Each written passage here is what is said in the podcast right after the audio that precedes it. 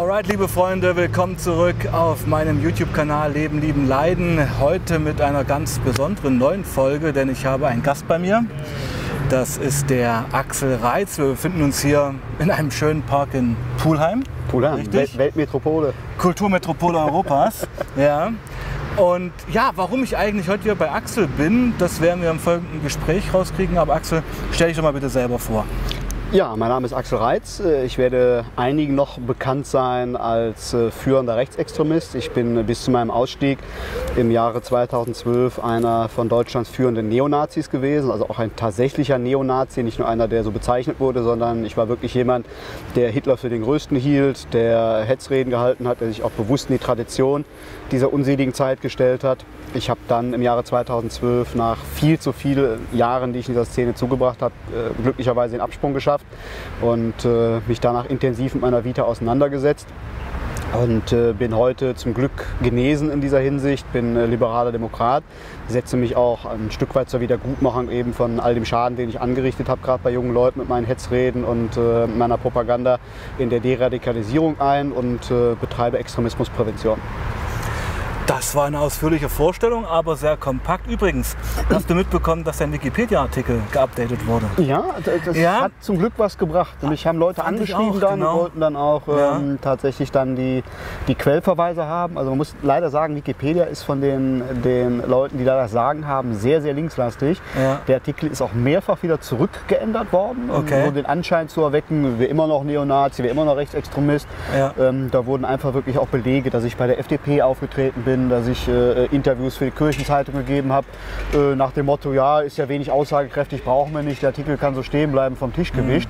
Und äh, das fand ich sehr, sehr schade, weil das hat mit neutraler Erst- Berichterstattung nichts mehr zu tun. Und ähm, nur weil Leute da eine Hasskappe auf mich haben oder meinen, sie können mir meinen Ausstieg nicht abnehmen oder sonst irgendwie wirklich dann Fakten zu ignorieren, das ist einfach nicht richtig. Und äh, da gab es zum Glück Leute, die sich da eingesetzt haben, wo ich sehr, sehr dankbar für war. Und äh, jetzt steht tatsächlich da ein sehr annehmbarer Artikel, der auch wirklich widerspiegelt, dass ich raus bin, dass ich mich distanziert habe, dass ich jetzt ein anderer Mensch bin als früher. Genau, also ähm, da wurde ja auch Philipp Schlaffer erwähnt, das ist ja auch unser Bindeglied ein bisschen Genau. so, ähm, weil er hat mich auch interviewt, aber ich kenne dich natürlich auch schon länger. Ja, also ich kenne dich und das weiß ich noch, ich habe die ersten Videos von dir 2007 gesehen in meiner Studentenwohnung. Das waren Videos von einer deiner legendären Reden, muss man ja fast sagen. Also, und das war bei mir damals, das hatte ich dir ja schon mal gesagt, eine Mischung aus Faszination und ja, Abscheu ist ein starkes Wort, aber du sagst ja selber genesen. Ja. Ja. Du betrachtest, sage ich mir, dein, dein Leben von früher als Krankheit, kann man das fast sagen, wenn du sagst genesen. Also ich, ich war natürlich die Szene selber appelliert an wirklich niedere Instinkte. Man ist geprägt von Hass, von Zorn, von Wut, von äh, Verschwörungstheorien, von Verfolgungswahn. Äh, das ist natürlich nicht gesund. Das ist schon natürlich krankhaft. Nicht unbedingt im pathologischen Sinne, aber auch, ich muss sagen, eine Haupttriebfeder damals in dieser Szene aktiv zu werden. Die war ja wie bei den allerwenigsten dort äh, primär politisch bedingt. Das hat ja andere Gründe. Und das muss ich heute einfach sagen.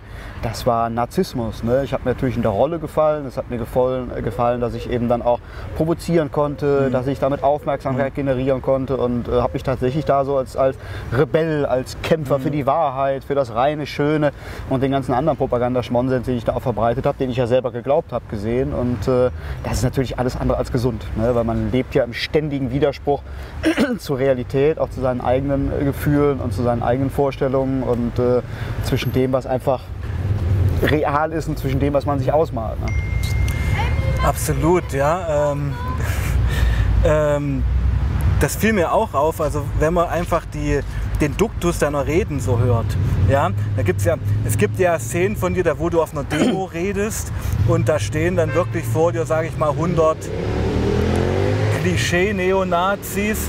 Ich habe mich immer gefragt, die, die kapieren doch gar nicht, was du von denen willst. Also das Vokabular allein schon ist ja für die von einem ganz anderen Stern und danke, dass du selber gesagt hast, das ist eine Narzissmusgeschichte Ja. gewesen. Ja. Ich kann mir das auch vorstellen, dass wenn man diese Plattform hat, wenn man auch dieses Talent hat zu reden, das habe ich auch, weil ich stehe auch oft vor Klassen und rede schon jahrelang, das kann erfüllend sein. Es gibt auch Selbstbewusstsein und natürlich ähm, sind die Botschaften, die du damals transportiert hast, ja, krass. Also ich denke auch, wenn du heute deine die einigen Videoaufnahmen, die es noch gibt, siehst. Wie ist das? Ist das ein anderer? Es ist ja nicht der, es ist ja kein anderer Mensch. Ja, aber es ist, ist ja? man hat natürlich auch diese Reaktion, sich davon so weit distanzieren zu wollen, wie es mhm. irgend geht, dass man sagt so, oh Gott, wer ist das denn? Ja, ja. Man hat mit dem überhaupt nichts zu tun, aber hey, das bist du. Ne? Und genau. äh, ich weiß schon, was ich früher gemacht habe. Ich weiß auch, warum mhm. ich es gemacht habe. Also das habe ich alles auch intensiv aufgearbeitet.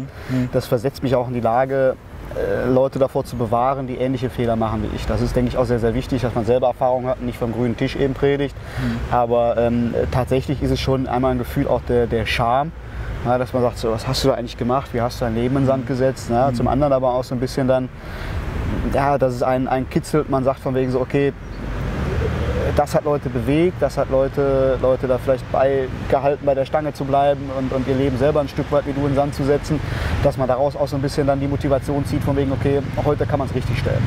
Mhm. Ja, weil das wird ja mir und dem Philipp Schlaffer immer zum Vorwurf gemacht, ihr Aussteiger macht jetzt ein Geschäft damit. Mhm. Kann ich sagen, ich habe noch nie einen einzigen Cent damit verdient. Ich habe äh, noch nie mhm. irgendwie Kapital daraus geschlagen. Mhm. Bin immer gratis aufgetreten oder äh, nach, mhm. äh, nachdem, wie weit ich weg musste, äh, gegen Ersetzung eben dann der Auslagen für die Fahrkosten. Und äh, das ist natürlich dann der Standard, der immer kommt bei Leuten, die über ihre Vergangenheit sprechen. Ja, ja, jetzt erzählt er sonst irgendwas, der will da sich mit profilieren der will damit Geld verdienen und äh, das ist völliger Blödsinn. Ich finde es im Gegensatz eher richtig und wichtig, dass wenn man früher sich sehr extrem äh, positioniert hat, heute auch sagen kann von wegen, okay, ich bin davon weg aus folgenden Gründen. Was ihr daraus macht, ist eure Geschichte, aber wenn es das nicht geben würde, hätte man halt eben nur Leute, die aus der Theorie schöpfen und eigentlich wirklich überhaupt gar keine Basis finden, mit Leuten zu sprechen, die in der Szene sind oder die, die Gefahr laufen, die Szene zu gehen. Und was ich besonders schön finde, ist bei all den Videos, die ja sehr harsche Reaktionen auch von mhm. Rechtsextremen mhm. eben dann hervorruft, mhm. die da pöbeln, hetzen mhm. und wirklich da in Mütchen kühlen an mir. Mhm. Ähm, dass es immer wieder auch Leute gibt, die in der Position sind, wie ich es damals war, am Ende, wo ich raus wollte und sagen so, hey, vieles, was du sagst, hast du recht. Ne, und gut, dass das mal einer anspricht und es geht mir nicht alleine so. Und das zeigt ja, dass es richtig und wichtig ist, dass eben Leute, die auch selber dabei waren, eben dann äh, sich nicht verstecken und Duckmäusertum betreiben und sagen, wegen so, oh Gott, äh, bloß alles davon schieben, sondern sich damit offensiv auseinandersetzen, um eben anderen Menschen auch zu helfen dann. Ne? Finde ich auch. Ich meine, du hättest ja auch, sage ich mal, ganz klammheimlich aussteigen können, dein Ding machen können, aber indem du ja auch die Öffentlichkeit suchst.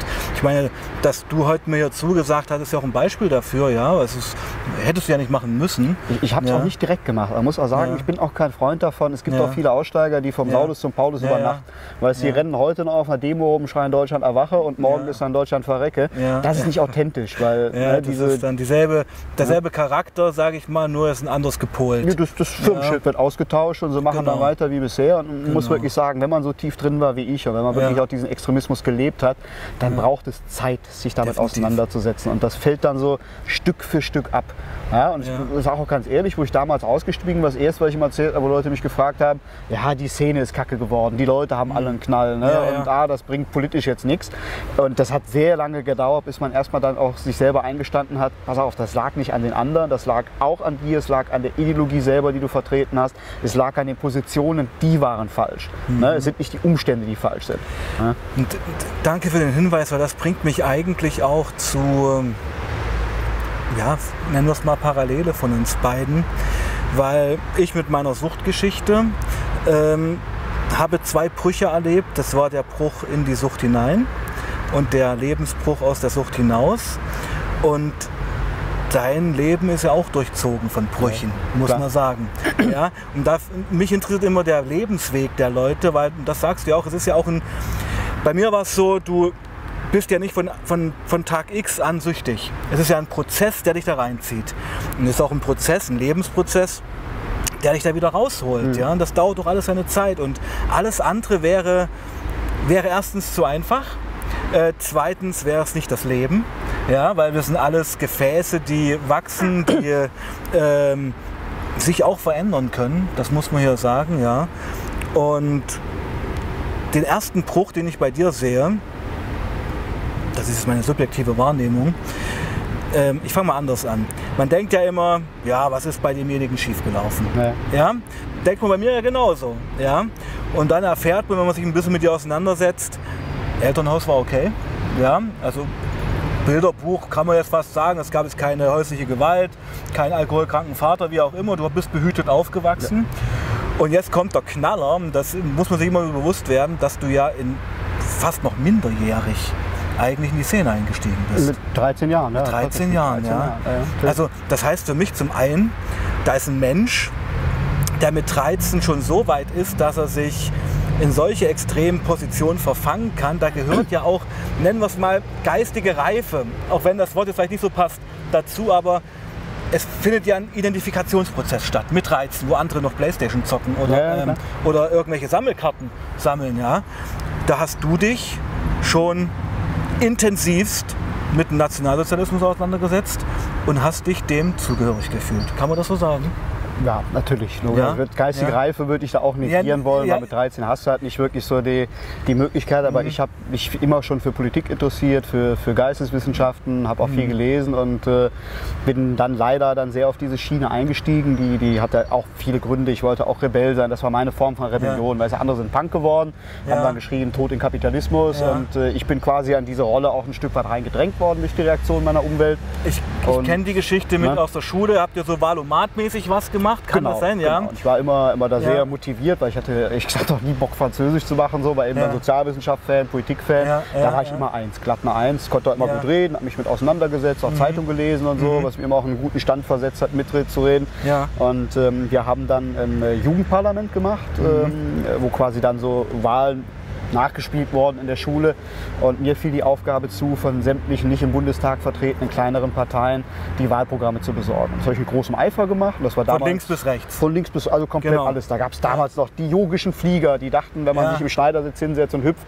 dann wird das Weltenkarma verändert und alle Leute leben in Wohlstand, Glückseligkeit und Frieden. Ist ja ein eheres Ziel. Ne? Ja, eher, Ja, wirklich das Ziel, auch sehr genau. realistisch. Ne? Und von, von der Autofahrerpartei, die Biertrinkerpartei, Ja, die es damals ja, noch gab, habe ich wirklich ja. alles besorgt. Ja. Und äh, von links natürlich dabei dann MLPT, DKP, wirklich Stalin und äh, alles, was da, Mhm. Ja, da ja, äh, irgendwie zu haben war, Maoisten, Genau, ne. KPDML und von rechts gab es halt dann DVU, NPD, Republikaner. Das waren Mhm. damals so die rechten Parteien, die es noch gab. Und äh, fand ich selber eher auch ziemlich dröge. Also so DVU war so, ein, so eine Altherrengeschichte. Ja, ja. So niemals oder nice. Das war als junger Mensch so. Äh, ne, Vor, vor zehn Jahren hätte jemand gesagt, niemals oder nice Linie, hätte ich gar nicht gewusst, was der Ja, genau, was- was ist Das war ne? aber ein CDU-Plakat. äh, ja, ja, ich weiß, ja, klar. Ja, die das darf man nicht vergessen. CDU war ja auch immer Ja. stark noch dabei bei den ganzen Ja. vertriebenen Verbänden, äh, Richtig, die die richtig. Forderungen gestellt haben. Aber DVU war halt wirklich so deutschnational, so, so für die alten Leute, die doch mal so War die glorreiche Zeit Ja, aufleben lassen wollten. So die. Republikaner war damals ja auch eine reine Phantompartei. Die haben getitelt Sicherheit durch Recht und Ordnung. Auch ein CDU-Slogan, der heute auch Mhm. genauso von den Grünen äh, äh, gepostet werden könnte. Äh, hat mir überhaupt nichts gesagt. Die einzigen, die was radikaler waren, war die, die NPD dann mit, mit Abschiebung. Die jetzt und damals so schon mal? Ja, die NPD gab es seit ja. den 60ern schon. Ja. Ah ja, okay, gut. Also die, die, äh, ne, aber die NPD war eben dann die einzige, die was radikaler waren. Ja. Und äh, ich habe mir nichts dabei gedacht, großartig. Ich halt Darf ich kurz dazwischen gemacht. grätschen? Ja klar. Und waren, war die NPD auch die einzige mit einer Jugendorganisation? Ja, tatsächlich. Ja, das waren dann die mit Okay, die weil dahin geht es langsam, ja? Okay. Genau, ne? aber Mhm. damals war halt einfach noch so diese Wahlcollage habe ich dann fertiggestellt, wo ich dann die Wahlplakat angehangen habe. Das habe ich der Lehrerin dann vorgestellt, bevor es dann Schülern gezeigt werden sollte. Und daraus sollten sich dann quasi dann eigene Schülerparteien bilden, die dann gewählt werden, nachdem sie sich vorgestellt haben. Das war so diese Idee dieses Jugendparlaments. Und ähm, ja, die Lehrerin ging dann hin und sagte von wegen, ja, das hast du sehr gut gemacht, aber die Parteien, die zeigen wir nicht. Und nahm die Plakate eben dann von den drei rechten Parteien weg. Da war ich ein bisschen perplex, weil ich erstmal mir dachte, warum? Verstehe ich jetzt nicht. Fand ich jetzt nicht schlimm, fand ich jetzt auch nicht. Und fragte nach und sagte einfach nur lapidar von wegen, nee, solchen Leuten geben wir keine Plattform. Äh, diese Parolen wollen wir nicht haben. Und ich denke, ja, aber wer ist denn wir? Ich meine, wir haben doch gerade jetzt eigentlich gelernt. Darf dass- ich gleich kurz Ne? mal dazwischen Ja, kretschen? Hätte die Lehrerin dir damals nicht so eine Parole um die Ohren gehauen, sondern hätte das auch argumentativ begründet, warum wir eigentlich, wir kann man es, oder sie in dem Moment, den Parteien keine Plattform geben will, weil, wer, wer hätte dich das mehr befriedigt damals? Ich, ich, es ist schwer zu sagen, rückblickend. Ja, ich, ich, denke, ich denke trotzdem nicht. Ne? Okay, Man muss okay. auch sagen, von Ja, meinem heutigen ja. Standpunkt sage ich, Ja. äh, wenn, wenn Stalin hängen bleiben darf, ja, wenn äh, zerschmettert den Kapitalismus hängen bleiben darf, dann darf auch Republikaner und Deutschnationale hängen bleiben. Muss man nicht gut finden, muss eine Demokratie aber aushalten. muss die Demokratie Ja, aushalten. okay. Und letztlich Mhm. ist ja auch nicht alles per se undemokratisch. Und diese Dämonisierung hätte ich damals schon auch wahrscheinlich nicht gut gefunden. Ne? Das hat, hat natürlich auch andere Gründe gehabt, dass ich dann diesen Rebell Rebellenstatus angenommen habe. Weil ich habe dann gesagt, so, okay, finde ich nicht gut. Gut, ich informiere mich weiter. Ja. Die einzigen, die sich dann wirklich intensiv mit Rückmeldungen äh, bedacht haben, war dann die NPD mit den jungen Ja. Nationaldemokraten. Und äh, da war dann der ganze Rattenschwanz dran, auch von rechtsextremer Szene. Dann gab es damals auch die nationalen Infotelefone. Also man muss sich vorstellen, vor der Internetzeitalter, Ja, also heute klickt man, sieht, wo ist welche Veranstaltung. Und damals mussten halt Leute, die in dieser Szene, die ja keine Plattform hatte, Mhm. die nicht irgendwie in der Tagespresse inseriert wurde oder in der Tagesschau sich Mhm. vorstellen konnte, ähm, eigene Kommunikationswege schaffen. Da gab es dann Mhm. diese nationalen Infotelefone, wo dann ähm, Adressen vermittelt wurden, wo man Fansigns äh, beziehen konnte, Aufkleber beziehen konnte, wo Veranstaltungen eben dann bekannt gegeben worden sind. Und äh, das war so dann der erste Schritt, wie ich so langsam in diese Szene reingekommen bin. Und äh, Hm, Okay. Ähm, mit 13 hat er aber schon sicherlich der Holocaust was gesagt. ja, natürlich. Ja? Und auch das Dritte Reich, ne, natürlich. Also noch die Bewertung und auch die geschichtliche Aufarbeitung dessen. So. Mit 13, also vor deiner Radikalisierungsphase, kann man das sagen, ja? War da für dich die Shoah und der Holocaust, ich mach's mal an dem Beispiel fest, noch ernst zu nehmen für dich? Also war das für dich damals echt? Weil ich meine, wenn die Radikalisierungsphase dann anfing, dann muss ja dieser, dieses Alleinstellungsmerkmal, dieses große Verbrechen, ja irgendwann aufgeweicht worden sein. Weißt Ja, du, was ich meine? Ja. Der Prozess interessiert mich mal. Also man muss dazu sagen, das ist Ja. auch den Fehler, den viele machen. Für junge Menschen ist der Holocaust heute mit Schindlers Liste vergleichbar. Mhm. Es hört sich sehr schlimm an, es ist aber nicht mehr mittelbar. Ja, ich sage, das ist für, für die Menschen halt, es wird etwas erzählt, man kann es nicht in seinen eigenen Alltag irgendwie umsetzen, weil man dieses Leid, äh, diese, diesen Terror, diese, diese Vernichtung ja nicht kennt. Diese Systematik. Ne, diese Systematik ja. vor allem. Genau, ne? ja, Das ja, ist halt eine Sache und so.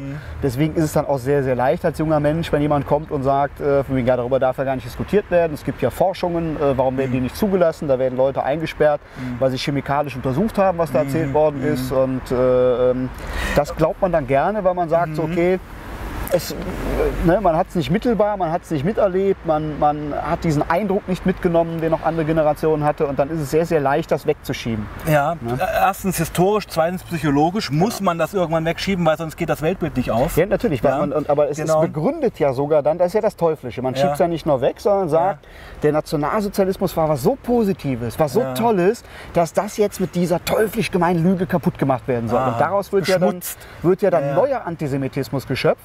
Ja. Das machen ja die Juden, Ah, damit okay. sie sich dann selber Geld erpressen können und selber Also die Macht erhalten können. aus dem Brunnenvergifter-Theorie, ja. die wirklich dann Ja. aus diesem, diesem wirklichen Realität, die Mhm. völlig umdreht und dann äh, äh, wirklich perfide und teuflisch das Gegenteil daraus macht. Ne?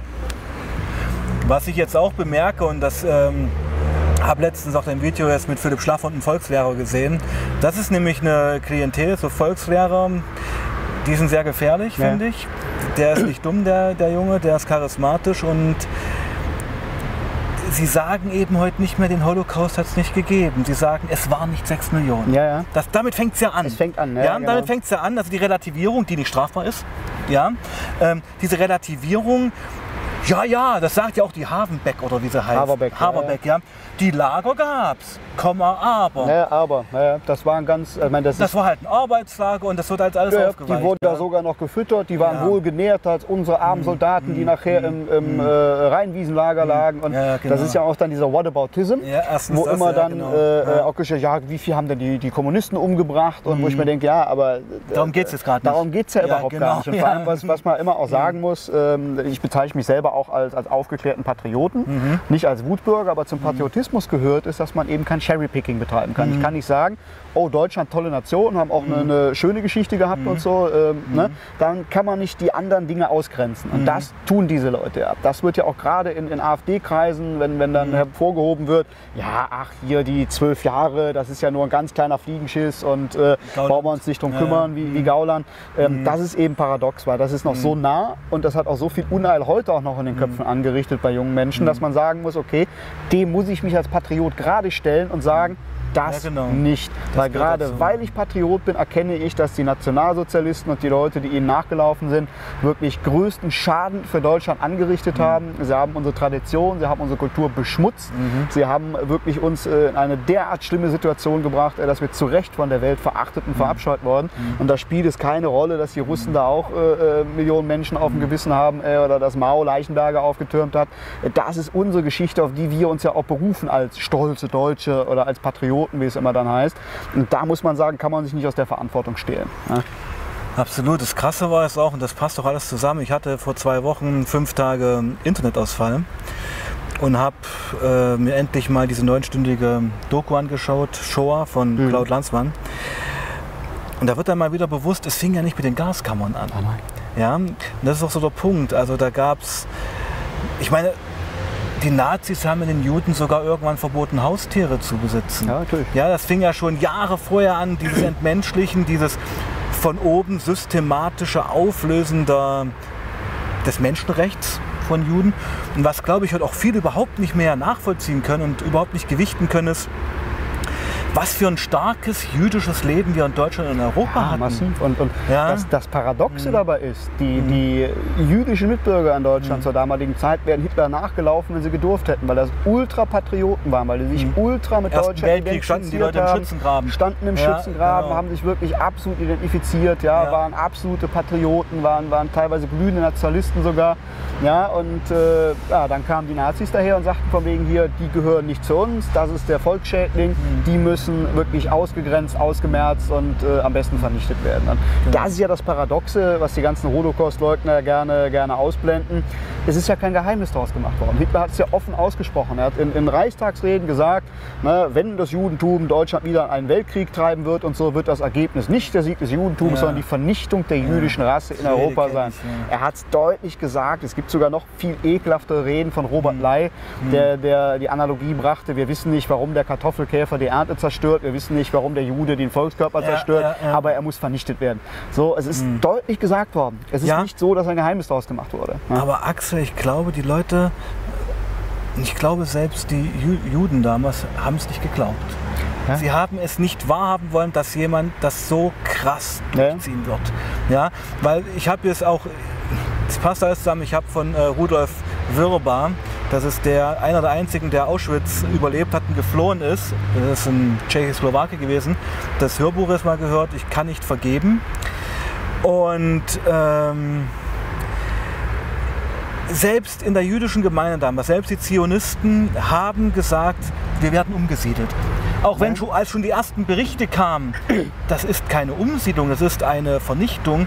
Die Leute haben sich geglaubt, das soll jetzt kein Vorwurf sein, aber das hat damals wie heute, ich war schon in Auschwitz, das menschliche Fassungsvermögen überstiegen. Überstiegen, natürlich. Ja? klar. Wenn du in Auschwitz vor dieser Glasvitrine stehst, mit Haaren drinne, 10 Meter lang, 10 Meter tief, du erfasst das nicht. Wenn, wenn ein Mensch, sag ich mal, 10 Leute umgebracht hat, denkst du, ja krass, Massenmörder. 6 Millionen hört es einfach auf. Ja, aber die Ja. Dimension ist auch so hoch, dass sie nicht Ja, ja. mehr fassbar ist. Richtig, Ja, und Da, richtig. da muss man sagen, deswegen ist auch sehr, sehr wichtig, dass eben Einzelschicksale auch dann tatsächlich beleuchtet werden, dass man sich identifizieren kann, sagen kann, so ey, ja, der da abgeholt wurde, das hätte auch mein Nachbar sein können. Ja, das hätte auch meine, meine Großmutter sein können. Und es ja, waren nicht nur Juden. Äh, es waren nicht nur Juden, nein, natürlich nicht. Ja, Also, die- das es waren ja- politische Häftlinge, es waren Schwule, es waren Sinti und Roma, es waren.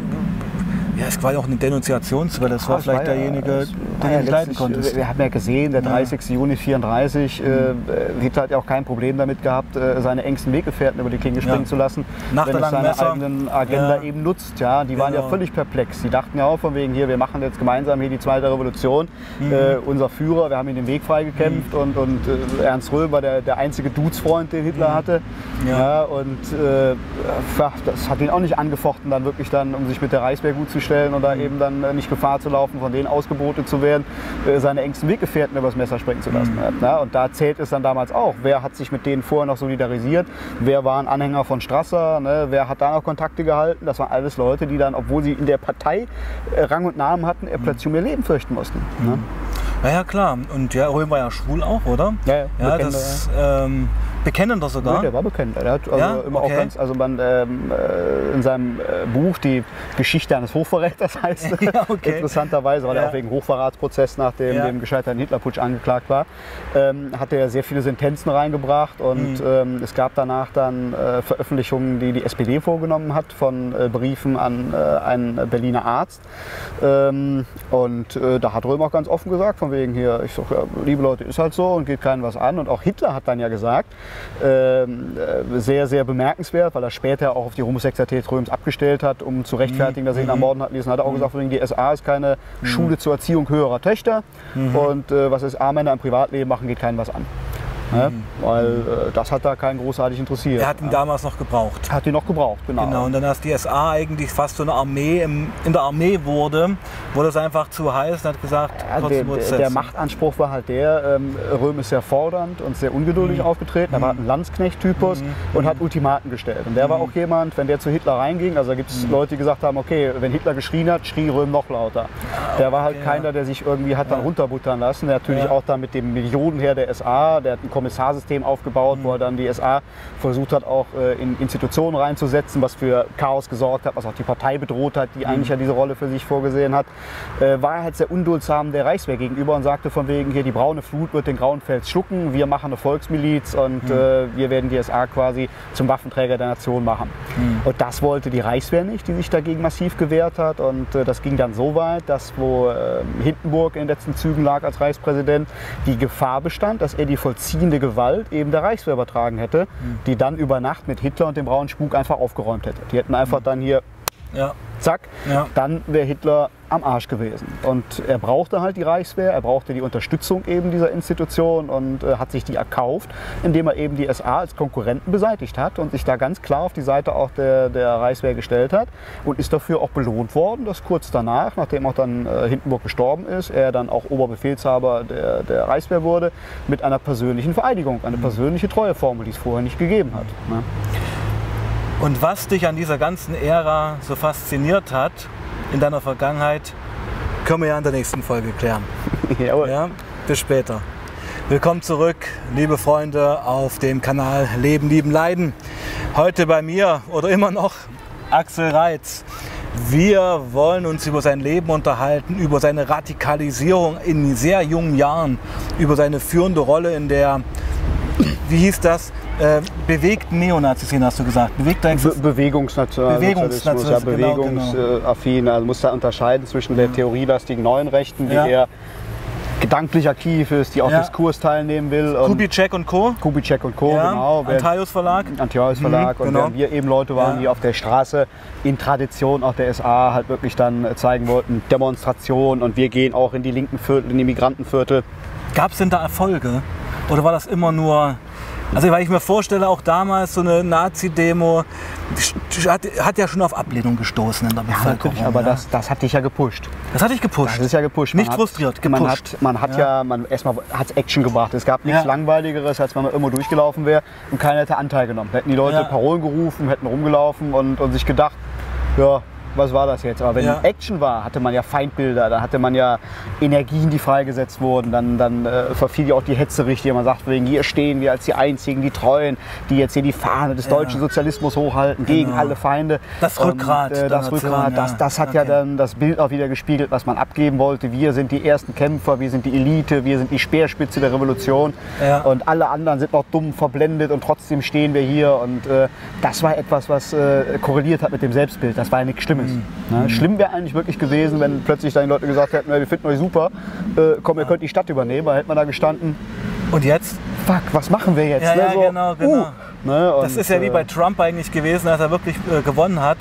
Hat man ihm, glaube ich, bei der äh, Präsidentenfeier angesehen, dass er wirklich erstmal perplex war.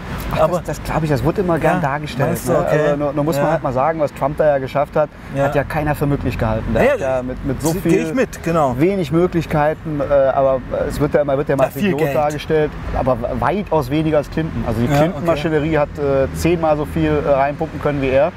Ne? Also da ist er tatsächlich auch autark gewesen, er Mhm. hat halt keine Gelder genommen, äh, wo er sich irgendwo hat verpflichten lassen. Er konnte sich leisten, keine Gelder zu Er nehmen. konnte sich das leisten, er Ja. hat damit unabhängig, aber Genau. ähm, er wird ja mal als Idiot dargestellt. Nur ich habe auch sehr intensiv den Wahlkampf mitverfolgt Ja. und äh, äh, auch sehr intensiv mitverfolgt, äh, wie er es überhaupt erstmal geschafft hat gegen dieses auch geballte republikanische Establishment, Mhm. was gegen ihn war. Es gab ja eine Never Trump-Bewegung. Es wurde ja Mhm. bis zuletzt noch verhindert, ihn als äh, Präsidentschaftskandidaten der Republikaner zu verhindern. Mhm. Er hat das sehr, sehr clever und sehr, sehr taktisch versiert und auch wirklich knallhart durchgezogen und äh, das verdient schon absoluten Respekt. Ne? Der Mann weiß, was er tut. Also der ist. Äh, Also ich, Ja. egal wie man das, das ist ja immer das Problem in der heutigen Zeit, dass man sofort bewertet wird, ja. dass man sofort auf einer persönlichen Ebene angegriffen wird und ich sehe Trump ähnlich als Phänomen, kann man es fast sagen. ja. Und er ist eben dort, wo er jetzt ist. Ja. Und das war ja auch ein Weg dahin. Ja. Und man muss sagen, er ist halt nicht so unbeliebt, wie es gerne glauben gemacht wird. Ja. Man muss sagen, also was, Ja. was die wenigsten wissen, er hat die meisten Zustimmungswerte tatsächlich bei Schwarzen und, und bei äh, hispanischen Amerikanern. Mhm. Ja, Bei Hispanics weiß ich, ne, ja, Der, genau. der, der böse Rassist und so weiter. Es ist halt nicht das Bild, was in den USA die Leute haben von ihm. Und äh, da, da muss man auch mal differenzieren können. Man kann ja sagen, gut, ich finde den scheiße, ich mag ihn von der Art nicht oder ich finde die, die Politik, die er macht, kacke. Nur es wird da heute immer so getan, dass egal was er macht, er ist das personifizierte Böse, er ist der Unheilsbringer, er wird die Welt zugrunde richten. Wenn man sich aber allein mal anschaut, wie viele Friedensbemühungen er an den Tag Fast, gelegt hat. fast wie ihr Ja? damals früher. ja, oder? Natürlich, aber da, das Ihr habt ja auch ein Opferschema gehabt, Genau. was einen ganz engen Korridor hatte. Ja. Und das ist ja heute in der Gegenbewegung so ein bisschen so. Und man macht sich da zu einfach. Ja, aber von Ja. beiden Seiten. Ich meine, das, Ja, natürlich, diese, das meine ich diese, auch, Diese ja. Opferrolle, die auch gerne Ja, angenommen wird, die wird von anderen ja aber auch bespielt. Ne? Das ist ja, wo er, Natürlich, es ist ein Geben und Nehmen. Ne, wenn, wenn man sieht, das ist ja auch das, was ich in meinen Vorträgen immer sage, wenn, wenn ich zu Veranstaltungen gegen rechts eingeladen werde, ich sage, ich bin nicht gegen rechts, ich bin gegen Extremismus. Ja? Mhm. Richtig, ja. Ich sage, gegen rechts würde ja heißen, dass man von der CDU an wirklich alles ausgrenzt, was nicht links ist und das ist totalitär, das ist äh, einem Diskurs unwürdig und das führt auch nur wirklich zu, zur Radikalisierung auf beiden Seiten. Ne? Das wird auch das Problem, was man meint zu haben, jetzt mit dieser Klientel nicht lösen. Also ein gutes Beispiel dafür ist, also ich bin überhaupt kein Fan der Querdenken-Geschichten, aber ich war ehrlich gesagt entsetzt, als Frau Esken diese ganzen Leute als Covid-Idioten bezeichnet hat. In einem führenden politischen Amt einer großen Volkspartei. Das Einer- kann ihre persönliche Meinung, ja, ehemalig. ehemals ja. Volkspartei, muss man dazu Genau, sagen. aber ich habe immer noch dieses Erbe von Brandt und so im Kopf, ja. Ja, ja. Aber ich meine, Größe wäre doch gewesen, auf die Leute zuzugehen und den Diskurs zu suchen, um sie dann vielleicht zu entzaubern. Ja, ja. Ja, weil du weißt ja, wie es ist. Also gerade wenn du halt wirklich mit Leuten in eine Diskussion gehst, die auch so äh, an den Rändern sich bewegen, hört es dann halt ganz schnell auf mit Argumenten. Und das wäre es Ja. doch gewesen. Und ich, es, es geziemt sich nicht, finde ich, Leute, die auf die Straße gehen, was nicht alles Reichsbürger und Nationalsozialisten sind, als Covid zu Ja, bezeichnen. richtig. Ja. Das ist, Es ist, es ist ähm, okay, im Umkehrschluss fällt es natürlich schwer, dass Leute, die dann von, von der Merkel Gesichtswindel sprechen oder die äh, das ist das andere Extrem ähm, wieder. Attila Hildmann, äh, etc. zujubeln und Ja, äh, der jetzt da auch mit Maske im, im Praxiszimmer Ne? saß. Ja. die, die da aber auch nicht sich distanzieren und so. Ist natürlich ist auf beiden Seiten eine Radikalisierung festzustellen Ja. und es ist kein Diskurs mehr, weil die Leute wollen halt einfach nicht mehr miteinander reden und das fängt natürlich, äh, wir haben eine linke Hegemonie in den Medien, wir haben eine linke Hegemonie in den Köpfen, dass viele Dinge als unsagbar gelten, die noch vor 10, 20 Jahren völlig legitim waren. Da gehören normale Dinge zu, wie zu sagen, okay, wir brauchen ein Einwanderungsgesetz, wir können nicht jeden aufnehmen. Ja? Oder man sagt von wegen, gut, okay, diese äh, Genderideologie und so, die lehne ich ab, das hat in der Sprache nichts zu suchen, es gibt auch keinen grammatikalischen Grund dafür, das ist eine reine Ideologie, die lehne ich persönlich ab. Ja? Dann, äh, oder man einfach sagen von wegen so, okay, was Trump da gemacht hat, fand ich gut. Das ist schon für viele, oh mein Gott, wie kann er das sagen, er Das muss ist- ausgegrenzt Das werden. ist für viele ne? eben schon Nazi. Das ist schon Nazi, genau. Ja, und da kommen wir gleich noch zu sprechen auf den Begriff Nazi. Ähm, aber ja, wie ich schon sagte, ähm, ja, Nazi können wir gleich weitermachen eigentlich. Also als ich die, die Doku gesehen habe, ist Shoah wieder. Ja. Dort hat man wirklich gesehen, was der Nationalsozialismus angerichtet Ja. hat. Ja. Was hinter diesem Begriff steht, was für eine Gewichtung, was für ein einmaliges Leid, muss man ja sagen.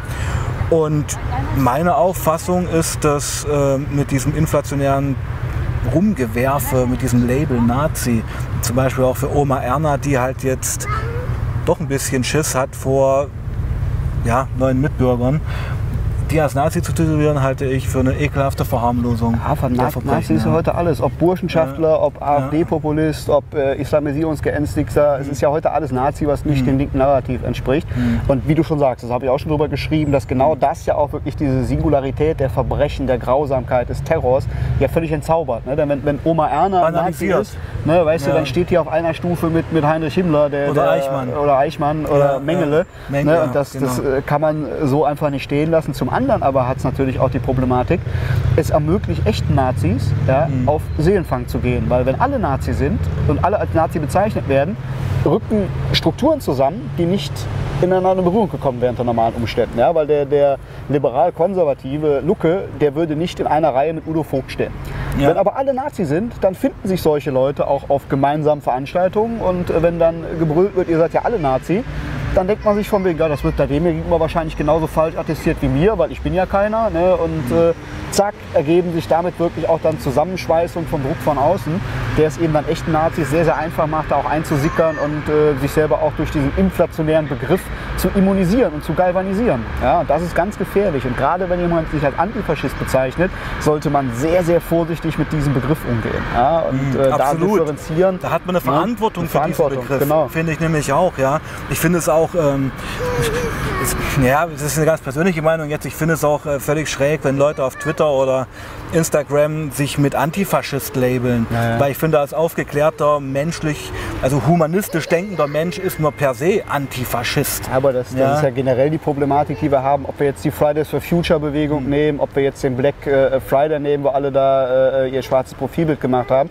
Das ist Gratismut, das ist Image. Mhm. Ne, weil, weil, seien wir doch mal ehrlich, man muss nicht besonders betonen, gegen Umweltzerstörung zu sein, gegen Rassismus zu sein, gegen Krieg zu sein. Jeder normal denkende Mensch ist dagegen. Jeden, Mhm. Den man fragt. Ob du, du kannst selbst zu den härtesten AfD-Wählern Mhm. gehen, wenn du die fragst, bist du für Rassismus, bist du für Krieg, bist du für Umweltzerstörung, sagen natürlich, nein, bin ich nicht. Mhm. Ne? Aber das ist natürlich immer dann dieser Gratismut von Leuten, die sich damit schmücken, ich bin gut und wer mir jetzt widerspricht, der ist dann moralisch im Unrecht. Und das ist diese, diese Gefahr, dass an die Stelle von Verantwortungsethik, dass man Dinge einzeln betrachtet und sagt, jemand wird gewertet für seine Handlung, für seine Taten, eine Gesinnungsethik stellt, die im Vorfeld schon in gut und richtig, falsch und, und böse aufteilt, ne, wo man einfach sagen muss, so kann es nicht sein, so ist kein Diskurs möglich und diese moralischen Wertungen haben halt in sachlichen Auseinandersetzungen nichts zu suchen im Diskurs.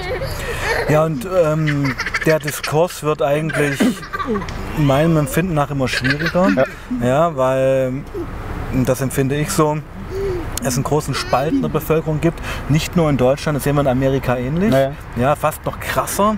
Das fing ja auch dort auch in den Unis an, ja, dass dann, also der menschliche Makel, äh, dieser Roman hat das ja schon fast prophetisch ähm, vorgezeichnet, als ähm, Anthony Hopkins spielt ja in diesem Film einen Literaturprofessor und er hat da von schwarzen Gestalten geredet und aus dem Kontext rausgerissen, Ja. wurde ihm das als Schwarzenhass unterstellt.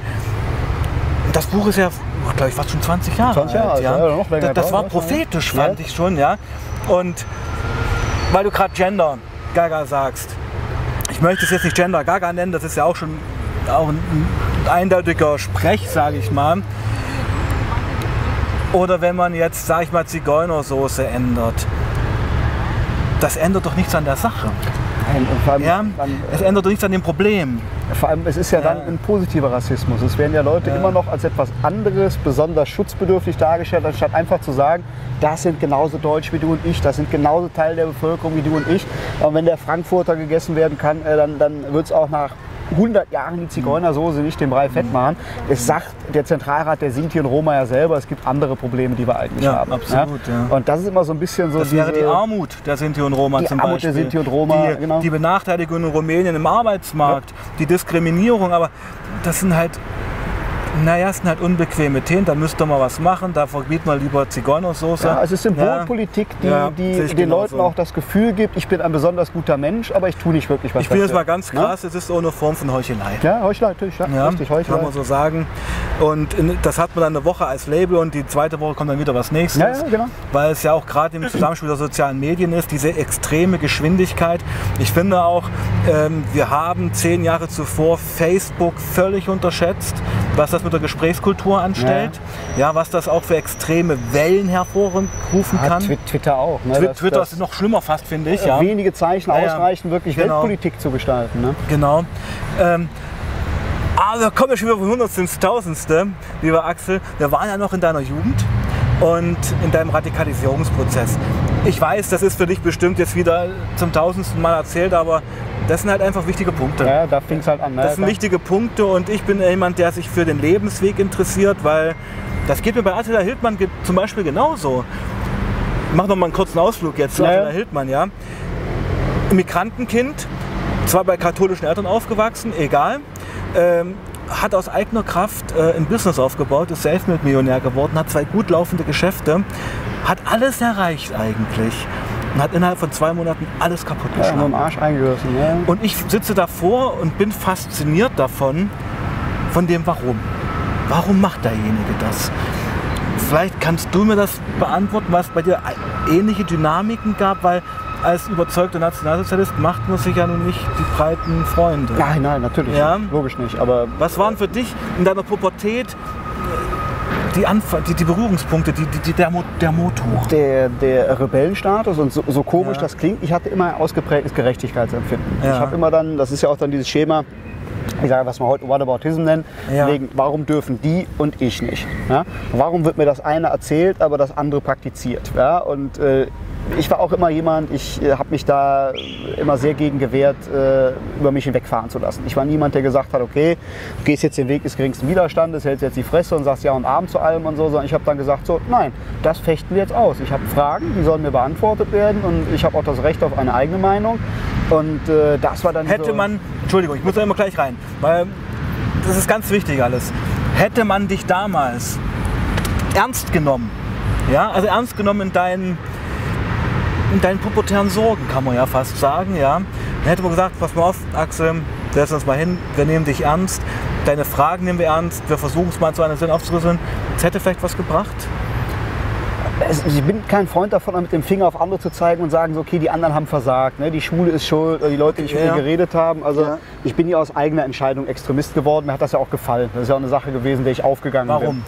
Ne? Also es war, es hat korreliert mit dem Bild, was ich von mir hatte. Es war auch diese Rolle, die ich gern angenommen habe, als Rebell, als Revoluzer. Als, Das fing schon äh, so in frühen Jahren an, mit das fing- 14, In frühen 15. Jahren fing das an. Das Genau. ist ja wirklich bei dir krass, das muss man wirklich sagen. Es war ja von Anfang an Vollgas. Ja. Du wurdest mit 14 von einem Richter sogar schon verwarnt, wegen ähm, Verbreiten schon, von ich bin schon Propaganda. verurteilt worden. Ne? Ich bin Mit 14 schon ja, verurteilt bin verurteilt worden. Ja. Das muss man erst mal schaffen. Das muss man erstmal schaffen. Ja. Ja, das muss man erst mal schaffen. Also auch schon, als du noch strafunmündig warst, als Minderjähriger auch schon Ja gut, da aufgefallen. gab es dann Jugendstrafrecht, Sozialstunden Ja, ja, und so weiter und so fort. Also da bin ich schon, ich habe ja dann ein Jahr, äh, also so weit getrieben, dass ich auch ein Jahr Jugendstrafe dann äh, letztlich bekommen habe. Wie alt warst du da? Oh, ich kann gar nicht sagen, welche Urteile das waren. Das ist ja dann zur Währung ausgesetzt Ja, ja, worden okay, ach und so, äh, ist dann okay. gemeinsam verbüßt worden dann mit der Erwachsenenstrafe, Stimmt, genau, die ich hatte. ich erinnere mich, genau. Wurde dann draufgerechnet. Äh, genau, wurde dann draufgerechnet, weil das ist halt nicht verbindbar. Du hast ja sonst, wenn du mehrere Haftstrafen hast, die werden ja dann nach Erwachsenenstrafrecht, kriegst du Rabatt, wie man so schön sagen kann. Das ging halt nicht. Das wurde halt dann parallel äh, verbüßt. Also erstmal die Jugendstrafe dann und dann äh, die Erwachsenenstrafe. Ja. Und ich sag mal, jeder, jede Rüge vom System war für dich eine Bestätigung.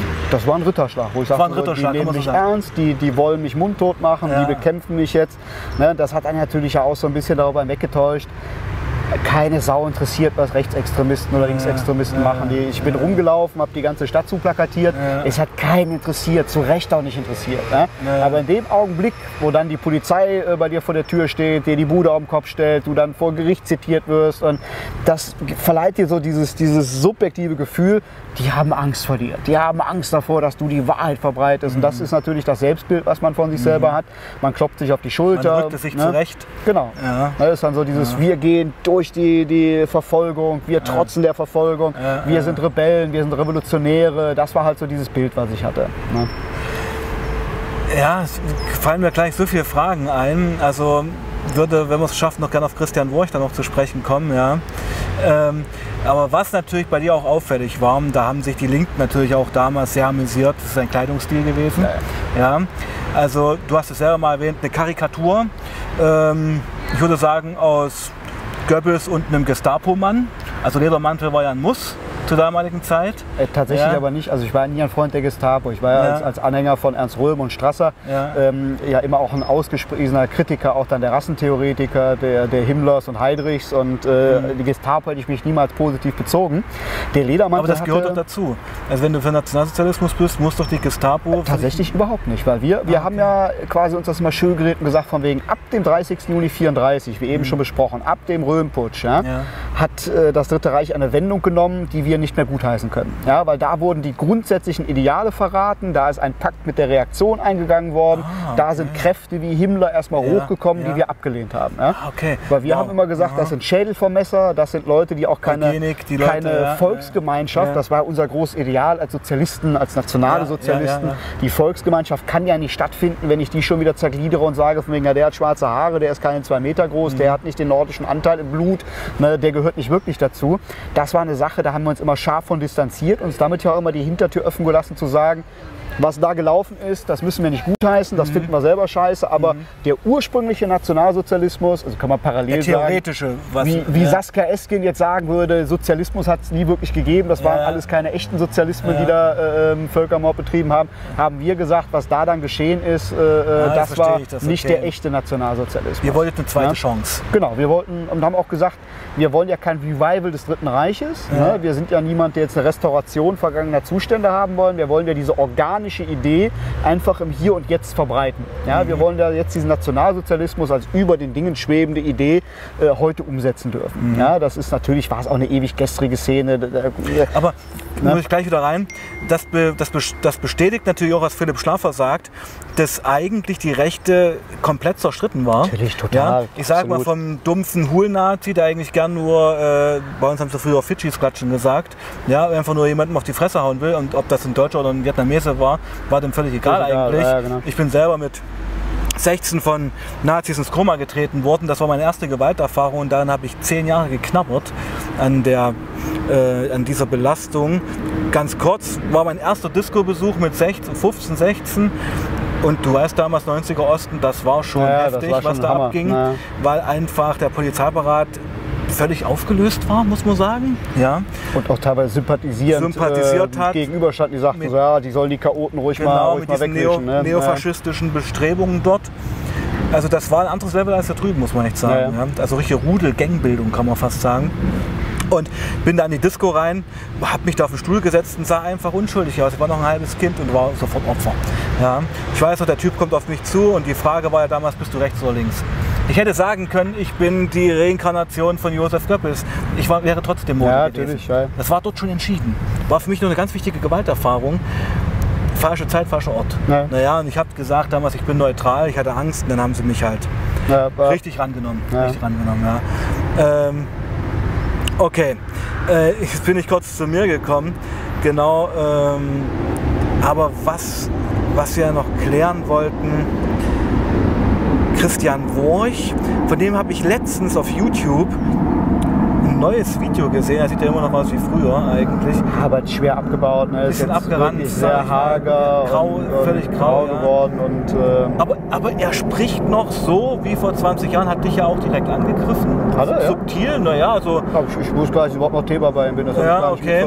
Das habe ich gelesen mal zwischen den Zeilen. Also gut fand er es anscheinend jetzt nicht. Ist Nein, nachvollziehbar. das war für ihn ja, Ja. klar auch ein, ein Schlag. Ne? Kann man sagen, also Christian Wurch, das ist, führt es zu weit, den Leuten zu erklären, wer Christian Wurch war. Ähm, das müssen sie einfach mal googeln. War auch damals ähm, ja, eine, eine führende Persönlichkeit in der Also, Szene. muss man sagen, also wirklich die führende Persönlichkeit Ja, ja. eigentlich für einen langen Zeitraum in den Ja. 90ern, Anfang der, der 2000er Jahre. Ja, aber Wie habt ihr connected damals? Wie kam das zustande? Und die, noch eine Frage dazu. Hat er dich als Ziehsohn und du ihn als Ziehvater gesehen?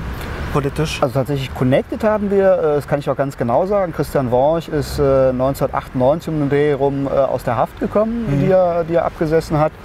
Äh, Also eine seiner Haftstrafen, die er abgesessen Ja. hat und ist dann 1999 bei uns zu Gast gewesen auf einer der ersten Demonstrationen gegen die Ausstellung von Jan-Philipp Remsmar Verbrechen der Wehrmacht. Richtig, ja. Das war für uns in Köln so ein Erweckungserlebnis für Ja, uns als ja, Aktivisten, dass wir gesagt haben, hier, da demonstrieren wir auch. Und das hat natürlich erstmal auch so alle Leute angezogen, die Rang und Namen hatten. Also von Mhm. Holger Apfel, der da war, über äh, Leute aus dem, aus dem NPD-Spektrum bis hin wirklich auch dann zu, zu den äh, gerade frisch gegründeten freien Kameradschaften. Und da war Christian Worch natürlich als einer. Autonome Nationalisten? Das kam erst später. Das, das kam, das erst, kam aus den freien Kameradschaften. Das kam aus den freien, ja. aber es kam erst später. Das war dann Ja. so eine Entwicklung nochmal, die, die später kam. Mhm. Und damals waren es alles dann freie Nationalisten, freie Kameradschaften. Das war auch noch viel klassischer Rechtsextremismus. Wirklich entweder warst du Skinhead oder wie ich Scheitel. Scheitelträger, ja, genau, wirklich so eine ja. Mhm. HJ-Karikatur oder eben dann eine Krake, wie wir gesagt haben. Eine Krake? Eine Krake. Wir haben die, die Skinheads immer Kraken genannt, weil die auf ihren äh, Bomberjacken so viele Aufnäher hatten, wie, wie Krakenarme Ah, hatten. okay, Ne? Dass man okay. gedacht hat, das war so der, der Schmähbegriff immer Echter Krake. Insider. Also man hat sich in der Szene über die anderen Leute auch lustig Natürlich. gemacht. Also die, die, Ja, es gibt nichts so Wahnsinn. zerstritten ist wie die Szene selber. Und, und Ja, äh, das kann ich dir auch noch sagen, wenn du damals nicht als Opfer da gewesen wärst und die ganze Disco wäre voller Rechtsextremer gewesen, hätten sich gegenseitig auf die Fresse gehauen. Ja, klar. Das habe ich auch schon erlebt, auch wirklich im Osten. Da waren Versammlungen, ähm, auf Ja. denen ich gesprochen habe. Ja. Ähm, Im Plauen im Kreis. Plauen, Und, okay, äh, ja. Da waren wirklich auch dann so Oldschool-Skinheads da, die dann auf einmal dann dem Veranstalter zur Seite nahmen und sagten, hier, du hast doch mal Skinheads kritisiert, oder? Und bevor der was sagen konnte, hatte der schon äh, eine Klatsche bekommen. Und äh, das ist Leute, die einfach so gewaltaffin sind, die brauchen immer ein Feindbild, die müssen ihren, ihren Hass auch in der Tat dann auslassen. Die müssen und, ihre äh, Frustration Genau. kanalisieren. Und egal Ja. wer da ist, egal wer da steht, der, der wird zusammengeschlagen Ja, genau. und der Ja. fällt dann. Und das in der Szene gibt es da auch kein Pardon. Also dieses Geschwätz immer von Kameradschaft, Solidarität und äh, wir halten zusammen äh, Blut, Schweiß und Tränen. Das ist also alles nur hohle Phrasen. Erzählt ja Philipp genauso. Äh, da gibt es nichts, was so zerstritten ist, was auch wirklich da so, so hasserfüllt untereinander auch agitiert gegeneinander, wie in dieser Szene. Da kann ich auch jedem nur vorwarnen, wer also auf diese Versprechungen reinfällt. Liebe Leute, es ist das genaue Gegenteil der Fall in dieser Szene. Ja. Also keine Kameradschaft, keine Treue, keine Loyalität. Jeder Jeder gegen sich jeden, alleine, genau. jeder, gegen jeden. Und ja. man muss noch nicht mal objektiv irgendwie Ja. politische Gründe haben, dass die einen sagen, gut, ich bin eher SA Du, oder Axel, ich SS. bin der Überzeugung, Ne? dass über 50 Prozent der sogenannten Rechten eigentlich völlig Unpolitisch sind, ja, unpolitisch genau. sind. Das sind entweder Haut draufs mit einem fetten Alkoholproblem, die äh, höchstwahrscheinlich selber in der Kindheit Gewalterfahrungen gemacht haben.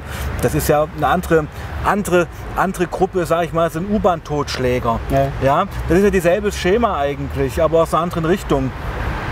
Ja, natürlich das gefährlich halt nur mit so Ideologien, rechts wie links. Ja, Ja, ich meine, ja. linksextreme Gewalt äh, ist ja ähnlich. Ne? Da wird ja auch dann das für das vermeintlich Gute gekämpft. Ja. es wird halt eben dann ähm, dem, dem eigenen asozialen Verhalten, der eigenen Gewalttätigkeit, dem eigenen Hass ein Mäntelchen umgehangen, was es legitimiert. Genau. Nach dem Motto, ich bin ja für das Gute, für das Richtige und wenn ich in den Schädel einschlag, tue ich der Welt ja einen Gefallen und äh, kämpfe für die Freiheit oder Und die Herabwürdigung- vergangenes Unrecht halt. Die Ne? Herabwürdigung des Gegners. Genau. Ja, die Ent Entmenschlichung, nicht Entmen- Herabwürdigung, so ich Entmenschlichung. Entmenschlichung Das sehen wir bei der Linken ganz extrem sogar auch noch, äh, oder auch bei Hooligans von wegen, ja, äh, all cops are bastards, Bullen Ja. sind keine Menschen, das sind Schweine, Absolut, das ja. ist System, das ist kein Mensch. Ne? Äh, bei, bei Rechtsextremen von wegen, das sind Untermenschen, das ist, ist äh, kein, Diese kein Kategorisierung. Leben, diese Kategorisierung, die natürlich auch die Hemmschwellen runtersetzt, denn wenn du mit Absolut. diesen Feindbildern lebst, ähm, das macht ja was mit dir. Wir, wir sind ja da alle äh, ähm, äh, auch programmiert und programmierbar und wenn das für dich einfach schon die Hemmschwelle ist, der ist kein Mensch oder du auch davon ausgehst, der will Schaden oder hat Schaden verursacht, äh, ist es was anderes, als wenn du jemanden auf Augenhöhe argumentierst und sagst, okay, dem will ich jetzt äh, Gewalt antun. Ne? Es ist halt schwieriger zu diskutieren und äh, Meinungen auszuhalten, als jemandem auf die Fresse zu Ja, hauen.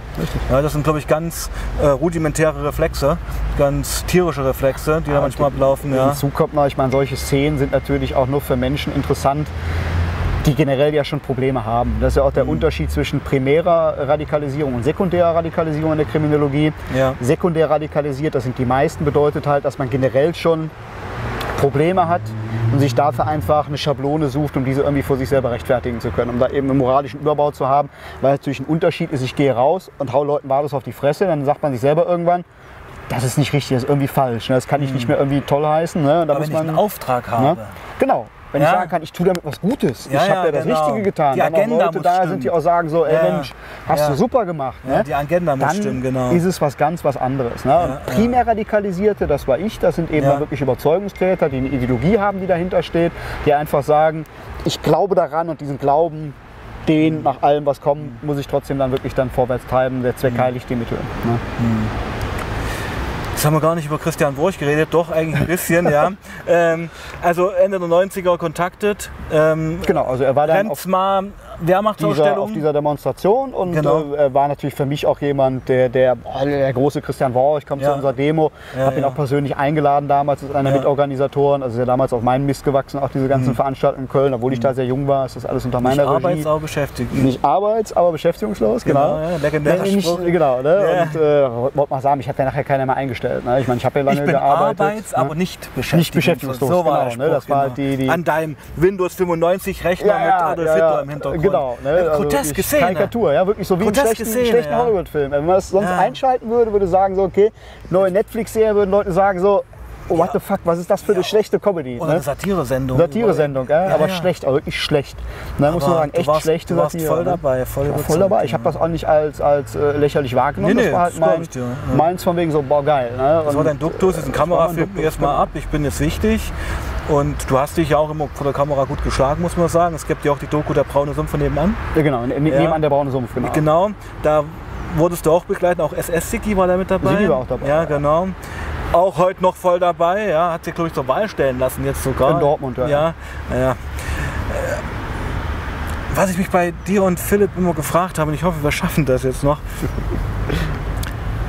Du bist ja kein Dummer, ja. Und, und Philipp ist auch kein Dummer. Das sind eigentlich Leute, mit denen ich mich fast so intellektuell auf eine Wellenlänge setzen würde. War es nicht extrem unbefriedigend, in dieser Szene mitzuschwimmen, wo es eigentlich keine geistigen Inputs gab? Weißt du, was ich meine? Man, man hat den Du, geistigen du warst ja nur der Sender. Man, man hat den ja aber nicht Ja. gesucht. Du hast ihn man, nicht hat, man hat gesucht, ja okay. die Mission gehabt, man das Sendungsbewusstsein ist ja, du bist ja davon überzeugt, ich habe den vollen Durchblick, was ich hier mache, ist richtig und möglichst viele müssen davon eben von dir dann mitgezogen werden. Ne? Mhm. Du hast ja gar nicht einen Anspruch gehabt von wegen, ich muss jetzt irgendwie das ausdiskutieren oder auf Die Augenhöhe. Sendung hat Die gereicht. Sendung hat gereicht, aber Ja. Mhm. du hast natürlich ja auch deine Bubble gehabt. Ne? Leute wie Christian Worch, auch hochintellektueller, hochintelligenter Mhm. Mann, ja, äh, mit dem hat natürlich andere Gespräche geführt als auf einer Demo eben dann äh, mit dem einfachen Mitläufer, der Kaderlinie. ankam. Ne? Kaderlinie, man, Mhm. man hat seinen Austausch ja schon gehabt. Ja? Wir haben teilweise auch äh, So, willkommen zurück auf meinem Channel Leben, Lieben, Leiden. Heute wieder immer noch mit Axel Reitz.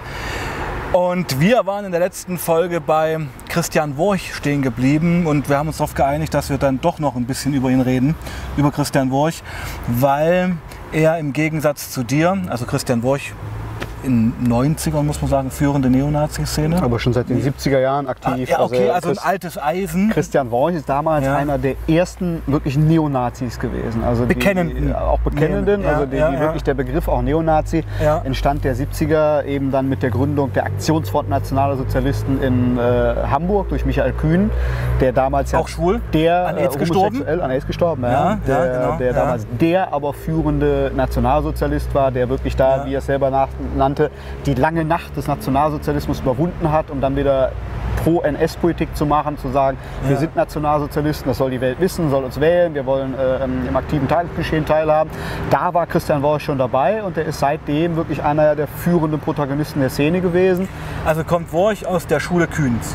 Ja, absolut. Er Kann man so auch, sagen. Ist auch Stellvertreter Kühns gewesen, war Okay. einer der engsten Vertrauten Kühns und Okay. äh, ist also ja da äh, Kühnenflügel immer gewesen. Genau. Ne?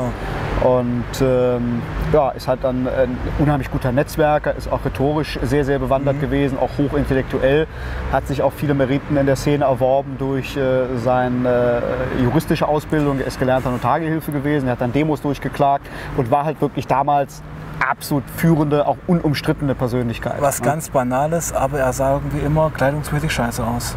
Das hat er bewusst gemacht. Ist er, das so? Er, er nannte diesen Stil Weil es- er es- es gibt- subproletarisch. Das es war gibt bewusst. ein Foto von euch, Ja. du in der Mitte, daneben so ein älterer Herr, wer Otto? Ries, der. Ritterkreuzträger, Du hier im Zwirn oder mit Mantel und, und äh, Christian Wurch mit dort seiner mit, einer, verwaschenen rosa Jacke. mit ne, solchen die, Arbeiterschuhen äh, und so. Also so richtig Gammel bisschen. Das hat er bewusst gemacht. Das hat er bewusst gemacht. Er konnte auch anders. Ich kenne Er auch noch okay.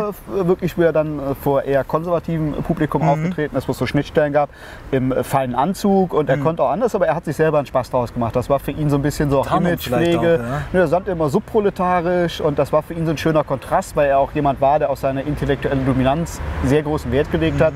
Mhm. der da auch wirklich äh, absolut von sich selbst überzeugt war. Und äh, man muss auch wirklich sagen, man, man konnte ihm, egal welches Thema es war, ob es Naturwissenschaft, Politik, Geschichte war, man konnte ihm jetzt eine Frage stellen, der konnte einen druckreifen Vortrag halten, äh, der manchen Historiker wirklich da in den Schatten gestellt hätte. Und da hat er natürlich auch äh, sein eigenes Prestige draus gezogen. Und das war für ihn immer so ein schöner Kontrast, dass er dann sagt, ich kleide mich dann so proletarisch und äh, nach dem Motto, ich sehe da nichts aus, aber dann kommt die, die rhetorische Bombe. Das halt, macht er äh, heute ne? auch noch. Ich habe ein Video von ihm gesehen, das ist vielleicht ein, zwei Monate alt. Der stellt sich vor die Kameras und geht da voll steil. Ne? Das Argument, das Argument, das, also natürlich auch an Haaren herbeigezogen, aber er sucht die Konfrontation Ja. mit der Presse. Er hat das Handwerk, sich dem zu stellen, muss man mal sagen, ja. Was er da erzählt, ist natürlich völliger Schwachsinn, aber ja, was für ein Verlust eigentlich, ja. Also Ja, aber letztlich muss man auch da sagen, dass das Erschreckende ist ja, dass jemand, wie ich gerade aufgezählt habe, der in der Szene so einen Status hatte, der so viel für die Szene getan hat, weil er war derjenige, der quasi die Demonstrationsmöglichkeiten der Szene quasi maßgeblich wieder freigeräumt hat, äh, die- indem er gegen die Verbote angegangen ist, da sein ganzes Privatvermögen investiert hat, wirklich von morgens bis abends für die Szene gelebt hat, ja, Ersatzorganisationen geschaffen hat, um die Handlungsfähigkeit aufrechtzuerhalten, also überall seine Finger mit im Spiel hatte, ist heute eine geduldete, oftmals belächelte oder angefeindete Randfigur. Warum? Ja? ist das so? Die, die Szene brauchte ihn nicht mehr. Sie, sie wollte auch diesen Führungsanspruch, den er hatte, einfach nicht mehr dulden. Er war zu altmodisch. Kann man das Das, sagen? das wird man so nicht sagen, aber äh, Christian Worch ist jemand, der, der kein ähm, Taktiker ist. Also Taktik Mhm. schon, dass er seine eigene Taktik zurechtlegt, aber kein Opportunist ist, sagen wir es Mhm. so. Der halt sich nicht opportunistisch irgendwo äh, anpasst. Wenn er meint, es ist richtig so, muss es auch so gemacht werden, Mhm. Wird es nicht so gemacht. Ähm, tritt er wirklich sofort weg. Und es Mhm. gab dann eine, eine denkenswerte Szene auf dem Bundesparteitag der Partei Mhm. Die Rechte, wo ein Programmpunkt verabschiedet worden ist, gegen den er strikt gewesen ist, weil er Mhm. da eben eine juristische Gefahr äh, gewittert hat. Äh, und ja, Ende vom Lied war, er hat den Parteitag dann verlassen und die Leute da sitzen lassen halt. Ne? Mhm. Und früher wäre es so gewesen, dass das für die Szene halt ein Einschnitt gewesen wäre, aber mittlerweile ist die Szene halt äh, so weit, dass sie ihn auch nicht mehr braucht. Ne? Also sie nutzen gern seine Dienste und sagen dafür, gut, der kann dann bei uns die Kasse machen oder mal eine Demo anmelden, aber man braucht ihn nicht mehr. Weil die Netzwerke gibt Ne? es heute. Die Netzwerke gibt es heute, die Szene Ja. hat sich verändert Ja. und er wird halt nicht gebraucht. Und der Fakt ist, wenn, wenn er morgen die Augen zumachen sollte, wird in zwei, drei, vier, fünf Jahren niemand mehr wissen, wer er war. Ja, das hat man bei anderen Größen der Szene gesehen, ob Friedhelm Busse, Manfred Röder, ja, die absolute Führungsanspruch Jürgen Rieger. hatten, Jürgen Rieger, ja, die halt tot gewesen sind und ihr ganzes Leben im Kampf für die Sache hat letztlich nichts gebracht. Und auch Christian. Worchs Ja. Leben und Aktivitäten werden ihm das Gefühl geben, ich war ein Samurai, Mhm. ich habe meinen Weg von der Wiege bis zur Bahre gegangen. Das wird ihm selber dann so sein Selbstbild eben dann äh, ein gutes Gefühl geben, aber letztlich wird er nichts hinterlassen haben, was Bestand hat. Er wird nichts irgendwie hinterlassen haben, an das sich Leute erinnern werden. Ja, Was für ein kleiner Kosmos, ne? in dem man sich bewegt. Ja. Richtig.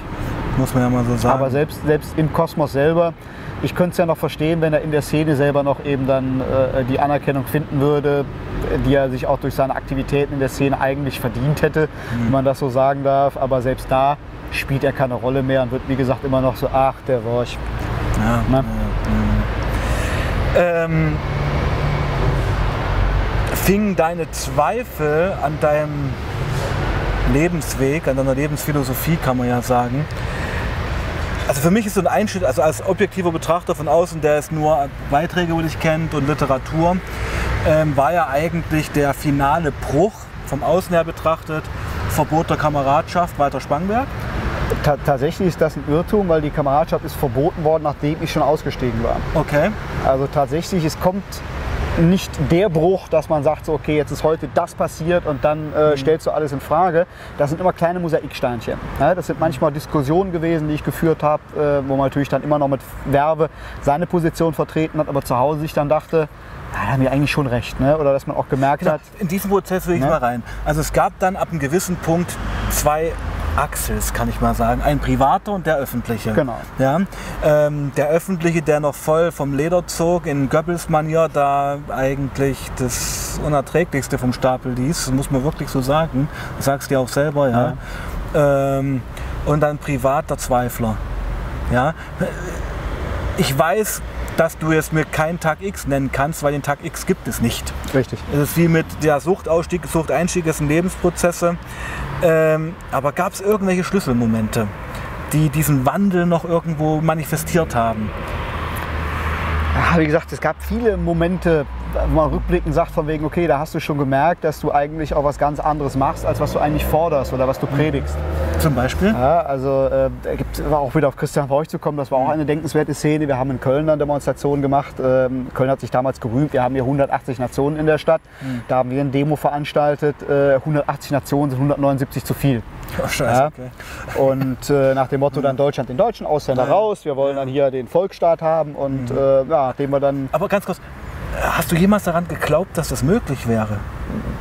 so weit kam man ja nicht, aber die, so. die Theorie, man hat sich das ja dann so vorgestellt, wie nach dem Motto, oh, dann wird alles toll. Dann hat jedes Volk seine Nation, jede Nation ihren Sozialismus, alle leben in Frieden und Harmonie. Bla bla bla, ist halt Propaganda. Aber der Weg, die ne? praktische Umsetzung, wie man das umgesetzt hätte, das muss man sich doch da, dann da, auch da irgendwo... dachte man ja nicht drüber Da nach. dachte man nicht Da dran. dachte man nicht drüber nach. Das Also- war ja so weit weg. Okay. Das war ja so weit weg von der Realität. Man hat ja auch immer gedacht, von wegen irgendwann wären wir eine Massenbewegung, eine Volksbewegung, hat man ganz andere Möglichkeiten. Mhm. Hast du das wirklich geglaubt? Und äh, ja, natürlich. Das war so der Glaube. Wir haben vom massenpsychologischen Umkehrprozess gesprochen. Wir haben gedacht, jetzt, weil wir die am angefeindetsten und die radikalste Opposition zum System sind, werden sich im Falle einer Systemkrise die Menschen an uns erinnern, weil wir immer schon so dagegen waren, dass sie uns für authentisch und glaubwürdig halten Mhm. und dann zu uns kommen.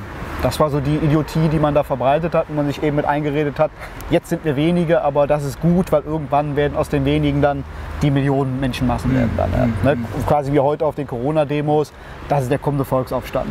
Ja. Ja, genau, so ein Sturm des Reichs sagt, Genau. jetzt haben wir es Ja, geschafft. jetzt- Trump ist in der Botschaft, Ja, fand ja. ich auch Wahnsinn. Ja, ja, ja, äh, Wir haben einen Insider, der aber das Ja, ist ein ganz genau. viel zu weites Thema. Das haben der Philipp und ich ja auch schon, schon ja, wirklich lange man- behandelt. Wir müssen jetzt in dem Korridor bleiben, sonst äh, Genau. sitzen wir morgen früh um vier noch hier, was ja auch gut wäre, aber wir müssen ja ein bisschen beim Thema bleiben, genau. Also ich will es einfach nur chronologisch ein bisschen einordnen. Ende der 90er Treffen mit Christian Wurch. Also, die erst, also eigentlich noch eine Intensivierung der Radikalisierung, kann man ja fast sagen, oder?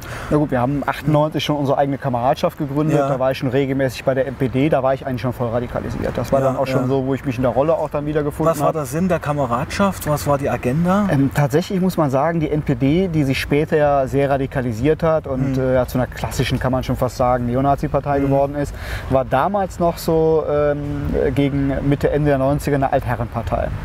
Und hat sich auch nicht so sehr damit angefreundet, dass auch dann radikale junge Kräfte hineinkamen, weil die dann Angst hatten und sagten so, oh, die anderen Organisationen sind verboten worden, uns soll das nicht passieren und mach mal ruhig und Demos, oh, das gibt gegen Demos schlechte Presse. Das waren halt alles so, so alte Leute, so die deutschnational dann ihre germanische Weihnachtsfeier lieber veranstaltet hätten, als irgendwie Dampf reinzubringen. Und das wollten halt wir. Weil es halt eben mit der NPD immer dann Reibereien gab und man auch dann seinen Aktivitäten behindert wurde, haben wir dann gesagt, so wir machen unser eigenes Ding. Ah, so eine Fraktion. Genau, wir gründen Ja. unsere eigene Kameradschaft, wo wir dann selber den, den Marsch bestimmen. Wir sind dann auch diejenigen, die die Aktivposten sind. Haben ja auch dann aus den, den NPD-JM-Kreisen die aktiven Kräfte fast alle mitgezogen und Mhm. haben wirklich da auch von diesen ganzen Parteien hickack, die hatten es gar nicht interessiert, ja, irgendwelche äh, Formalien einhalten zu müssen, Jahreshauptversammlung mit Wahlen und Listen einreichen, das war uns alles äh, demokratischer Klimbim. Wir wollten ja wirklich dann so die reine Idee verkörpern und den reinen Aktivismus dann auch repräsentieren. Und dafür haben wir dann diese freie Kameradschaft gegründet. Das war damals eben so die Reaktion auch der Szene auf die Verbote der klassischen Aktivposten in Form von Parteien. FAP, DA, NF und so weiter das und so ging fort. damals ganz schnell. Ne, das ging ganz ja, schnell ja. und Ja. das war dann so ein, zwei Jahre danach dann eben so die Reaktion der Szene, dass man sagte, okay, keine Vereinsstruktur mehr, keine Partei mehr, sondern freie Nationalisten in Köln.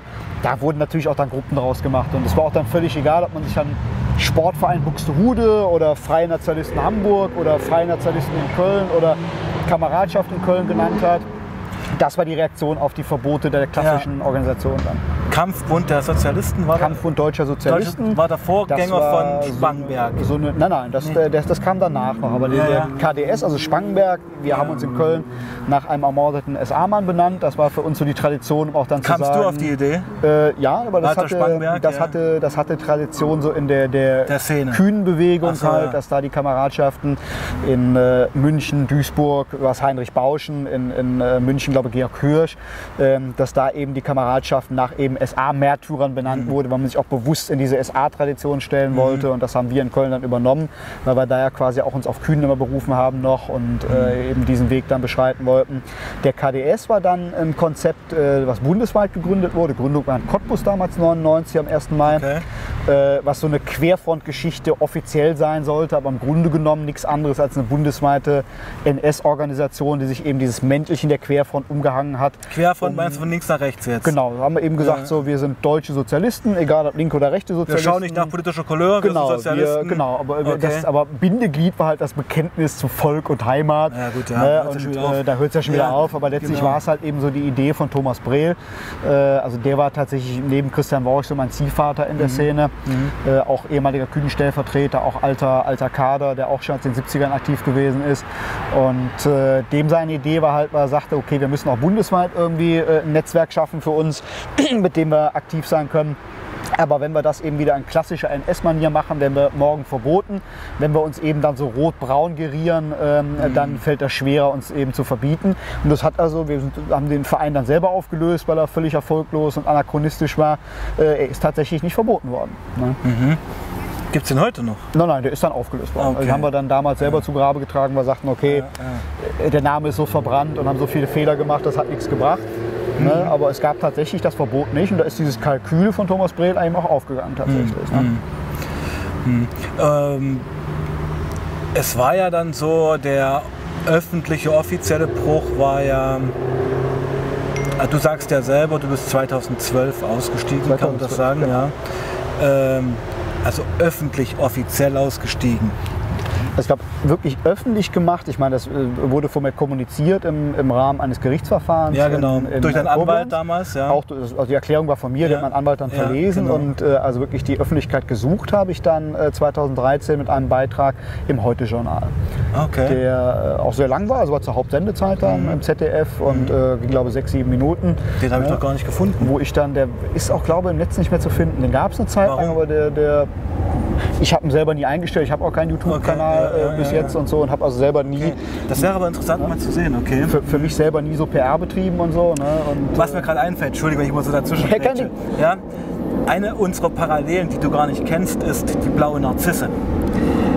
Die blaue Narzisse, für die Zuschauer, neurechtes Medium, muss man sagen, versuchen intellektuell zu argumentieren, ja, haben ja ohne mein Wissen meinen Debütroman Zone C rezensiert, ja. damals, ja.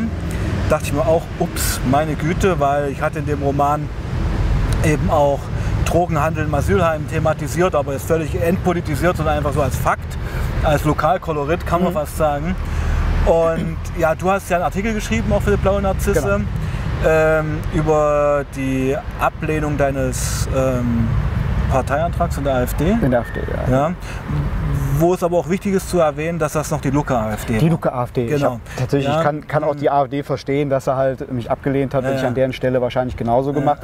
Nur ich äh, habe damals gedacht, so, ich so, das ist eigentlich das, was äh, Deutschland braucht, was Extremisten auch das Wasser abgraben kann, wenn es eine wirklich demokratische, liberal-konservative Rechte gibt, die von Lucke damals ja auch so vertreten worden Nur ist. eine Anti-Euro-Partei anfänglich eigentlich. Eine Anti-Euro-Partei, genau. Richtig. Also das heißt- keine, keine Anti-Europa, wie es immer heißt, aber Anti-Flüchtlinge und, oder etc. Das war eine, eine, eine eigentlich- finanzgesch- genau, eine, eine, eine ausgerichtete Partei. Richtig, wo auch Leute Ja. aus der CDU und der FDP zusammengefunden haben, die gesagt haben, okay, den Linksruck der Parteien unter Angela Mhm. Merkel, den machen wir nicht mit. Wir möchten da wieder eher zum, zum konservativen, liberal-konservativen Profil kommen. Das habe ich damals für sehr richtig gefunden, weil ähm, ich denke, Deutschland braucht eine rechte Partei, damit Leute eben nicht automatisch zwangsläufig in die Radikalisierung, in den Extremismus getrieben werden, wenn sie sich rechtspolitisch betätigen wollen. Ja, das war damals auch mein Anspruch.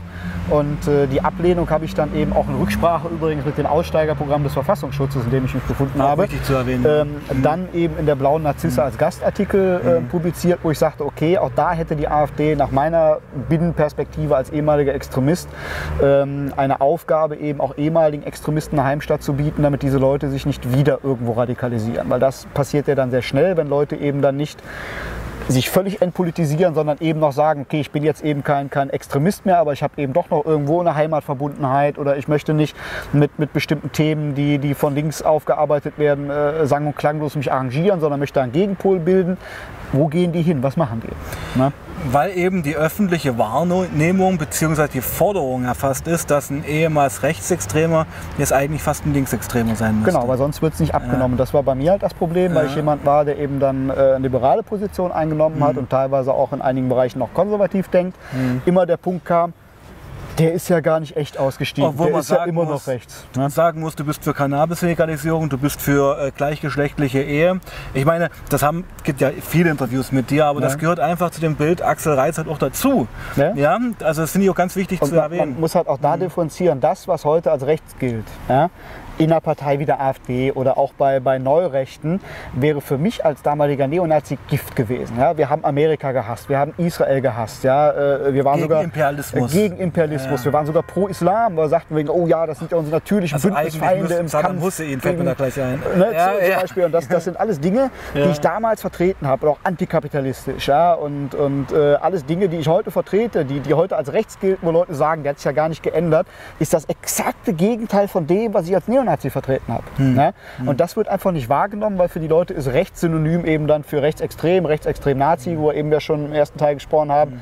inflationärer Begriff, wo gar nicht mehr differenziert wird. Und ich habe in meinem Beitrag für die Blauen Narzisse dazu aufgerufen zu differenzieren und zu sagen, Schaut euch an, es gibt Unterschiede. Ne? Ich so, rechts ist nicht gleich rechtsextrem, rechtsextrem ist nicht gleich rechtsradikal, rechtsradikal nicht gleich rechtspopulistisch. Das sind viele Differenzierungen, die vorgenommen werden müssen. Und das ermöglicht den Leuten eben auch wirklich da eine Position für sich zu finden, die nicht automatisch wieder außerhalb des Verfassungsbogens liegt. Ne? Ja, sehe ich ähnlich wie du, weil wenn man eben den Korridor so schmal macht, ähm, politische Mitte und nur rechtsextrem, ja, was bleibt dann dazwischen? Ja, aber das Schlimme ist ja, typisch liberale Thesen, die, die weder links noch rechts verortet worden sind, gelten ja heute auch schon als rechts. Ja? Die Problematik hast du ja auch schon. Wenn du heute klassisch liberalen Kurs fährst und sagst mir, okay, die anderen dürfen das aber auch sagen oder da muss ein Diskurs geführt werden, oh mein Gott. Ne? Und das ist ja die Problematik, dass wir so eine Linksverschiebung haben, ne? dass viele Dinge heute, wenn sie gesagt werden, direkt in dieses Stigma gestellt werden, das ist rechtsextrem, das ist narzisstisch, das ist rassistisch. Obwohl ich fast bezweifle, dass das links ist.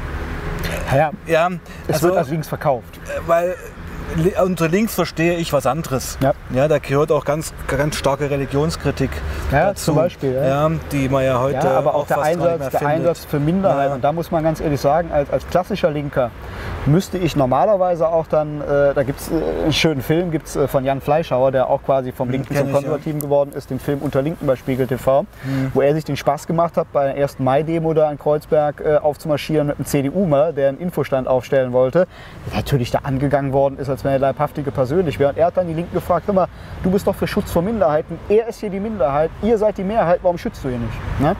Und das wäre aber auch typisch links, dass man sagen kann, okay, ne, man, man darf nicht nur die Minderheiten schützen, die man selber toll findet, sondern auch die Minderheiten, die aus anderen Gründen diskriminiert werden. Aber wenn mir Bauchschmerzen bereitet, was der Mann vielleicht für Positionen vertritt, muss ich dafür sorgen, dass er die sagen kann und dass er eben nicht entmenschlicht Solange und sie diskriminiert auf wird. dem ne? Boden des Grundgesetzes, Grundgesetzes, genau. und unserer freiheitlich-parlamentarischen Grundordnung sind. Richtig. Das müssen wir mal sagen, leider Gottes müssen wir das so sagen, weil Ja, ja. es ist für einen normal denkenden Menschen wäre das eigentlich selbstverständlich, aber du hast recht, das muss man heute erwähnen. Ja, ähm, genau. Und was mich interessieren würde, wäre noch, war es eigentlich Glück und Zufall, dass zu deiner persönlichen Situation, deiner persönlichen Verfassung, also die Zweifel, die da schon da waren, dann der Verfassungsschutz dich im Gefängnis angesprochen hat? War das so? Äh, nein, also tatsächlich, ich bin, äh, ich habe ja zwei Haftzeiten. Ich habe ja Mhm. die erste Haftzeit, das war die, die Strafe, die ich letztlich verbüßen musste, dann äh, von äh, zwei Jahren, die ich abgesessen habe, und ein Jahr war auf Bewährung dann. Ja. Äh, da bin ich vom Verfassungsschutz angesprochen worden, aber das war natürlich damals der Feind und die wollten mich halt auch nicht in irgendein Aussteigerprogramm holen, die wollten mich halt als. Informanten, die wollten mich Ja. dann zum V-Mann machen. Ja. Das habe ich dann auch direkt öffentlich gemacht und direkt gesagt, von wegen hier, liebe Leute, fuck off, ihr nicht. Ne? Ähm, und nachdem ich dann raus war, äh, und angefangen habe, mich auch dann intensiv im kirchlichen Rahmen dann mit dem Sekten- Weltanschauungsbeauftragten, der mir sehr geholfen hat, hier im ähm, äh, Rheinland auseinanderzusetzen, habe ich halt auch gemerkt, okay, ähm, man braucht auch so ein bisschen Feedback von anderen Aussteigern. Ich bin dann in Kontakt gekommen mit Andreas Mohlau, der zu meiner Szenezeit auch ein absolutes Feindbild war. Der war für uns der Achtel Mohlau, weil er offen Ingo sagte, ähm, der spielt eigentlich keine Rolle mehr. Da haben wir nichts, viel nichts zu- mit zu viel zu tun. das früh, ist ja. viel zu früh Ja, und der spielt okay. da einfach wirklich keine Rolle mehr. Okay. Auch kein persönlicher Bezug mehr. Ja. Aber Andreas Mohler war halt jemand, der auch noch dann äh, ungefähr zur selben Zeit wie ich ausgestiegen Mhm. bin und ähm, bei dem ich mich auch dann entschuldigt habe für damals die Hetze, die ich auch gegen ihn verbreitet habe. Mhm. Weil wie gesagt, Achtel Mohler, weil er sagte, er ist Achteljude, das war für uns dann halt ein absolutes Feindbild und äh, ich für ihn ja auch als NS-Spinner und dann haben wir uns dann mal so besprochen und haben festgestellt, dass wir auch, obwohl wir uns für völlig anders gehalten haben als den Gegenpart, äh, identische Erfahrungen gemacht haben. Ja, und äh, er war im Aussteigerprogramm in Mhm. äh, Niedersachsen und hat da sehr gute Erfahrungen mitgemacht. Ähm, während ich auch nochmal angesprochen worden bin, quasi nachdem ich aus der Szene raus war, auch wieder von Leuten, die mich quasi abkochen wollten, die sagten, hier, du musst jetzt die Hosen runterlassen, du musst uns jetzt Infos liefern, sonst geht's böse für dich aus. Und äh, wo ich dann sagte, so nicht. Ne? Mhm. Und er sagte von mir, gut, pass auf, du musst differenzieren. Der Verfassungsschutz, der dich quasi anwerben will oder der dich quasi dann äh, als, als Informanten haben will, ist nicht zu vergleichen mit den Aussteigerprogrammen des Verfassungsschutzes. Mhm. Ja? Mhm. Und er hat dann über seinen Kontaktmann in äh, Niedersachsen Kontakt hergestellt äh, zum Aussteigerprogramm in äh, Nordrhein-Westfalen, wo ich sehr, sehr gute Erfahrungen mitgemacht habe, was ich hier in NRW auch wirklich nur jedem empfehlen kann, da Kontakt zu aufzunehmen, weil das sind Leute, die auf Augenhöhe mit mir gesprochen haben, die sich Zeit genommen haben, die mich nicht abkochen wollten, die auch gesagt haben, was du erzählen willst, erzählst du, alles andere interessiert uns gar nicht. Uns geht es wirklich darum, dich in ein normales Leben zu bringen, aufs ja. Menschliche. Uns geht es ja, nicht ja. darum, was du gemacht hast, das spielt hier keine Rolle. Wir wollen nur dafür sorgen, dass du nicht rückfällig wirst, dass du dich distanzieren kannst, dass du aufarbeiten kannst und dass du in den Stand versetzt wirst, wirklich ein normales Leben zu führen, ohne Extremismus, ohne Kriminalität. Ja? Und das hat mir sehr, sehr geholfen, das hat mich sehr, sehr weitergebracht und da habe ich sehr, sehr gute Erfahrungen gemacht. Halt passt auch zu deiner Aussage, die du ja damals äh, über deinen Anwalt verlauten lassen hast. Persönliche Sackgasse. Ja.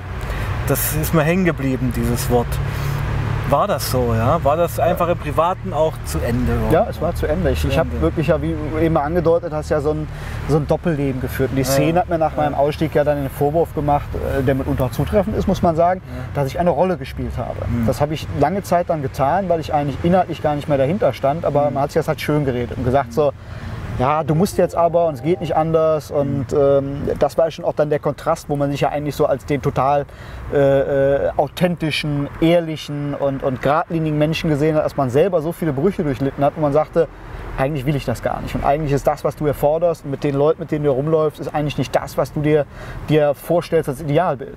Ne?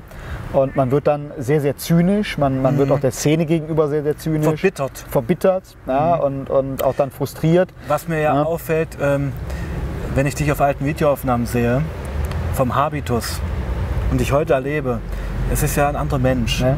Da ist ein positiver Lebensfunke drin, ein Lebemann, wie man ja auch sieht, ja, so ein Dandy. Hast du auch, glaube ich, ganz bewusst auch so ausgewählt, ja, weil das einfach farbenfroh und ganz ein Kontrast zu, zu, zu so einer nationalsozialistischen Uniform ist, ja.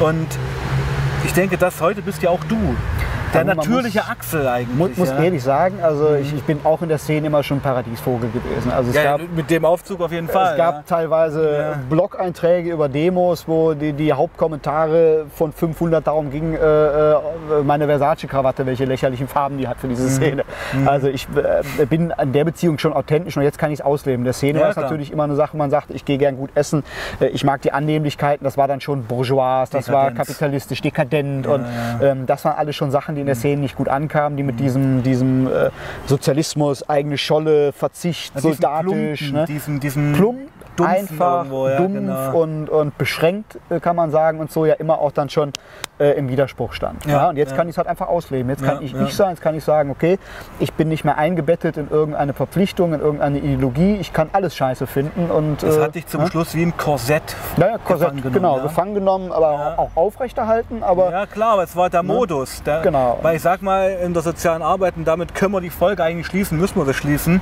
äh, Leiden ist einfacher als Lösen. Ja, ja, ja das passt auf dich eigentlich auch. Okay. Axel, vielen Dank. Bis später. Liebe Freunde, willkommen zurück auf meinem Kanal Leben, Lieben, Leiden. Heute mit der vierten Folge mit Axel Reitz. Ja, Axel, wo waren wir denn stehen geblieben? Wir waren ähm, stehen geblieben bei, genau, bei eigentlich der Schizophrenie. Ja die du in den letzten Lebensjahren deiner Radikalisierung oder als Extremer, muss man ja sagen, ja, als Extremist, als Extremist gelebt hast.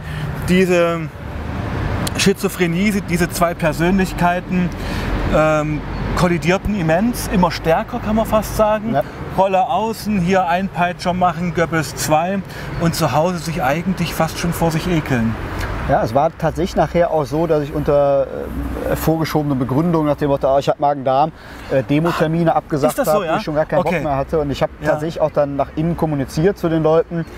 Ich äh, muss jetzt was zurücktreten, ich will mich ein bisschen zurückziehen, ich will was anderes machen, weil ich einfach, der Akku war leer. Und ich hatte auch keinen war Bock mehr, habe da keinen Sinn mehr großartig drin gesehen. Und, Aber ganz äh, kurz, warum keinen Sinn mehr gesehen? War es der Zweifel an der Ideologie?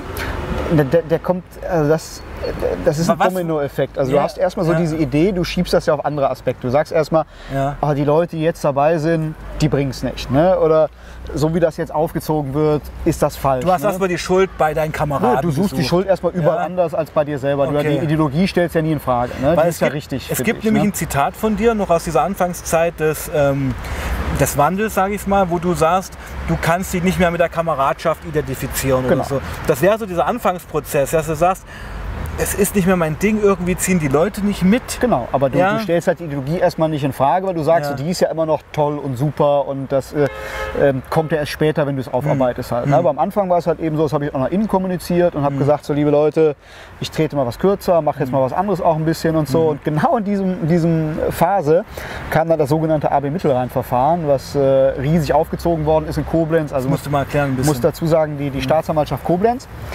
ähm, wollte sich einen Namen machen ja, Ja. und hat halt wirklich dann das Instrument der kriminellen Vereinigung auf politische Aspekte ausgeweitet. Die haben einen Startschuss gemacht mit äh, dem sogenannten Widerstandsradio.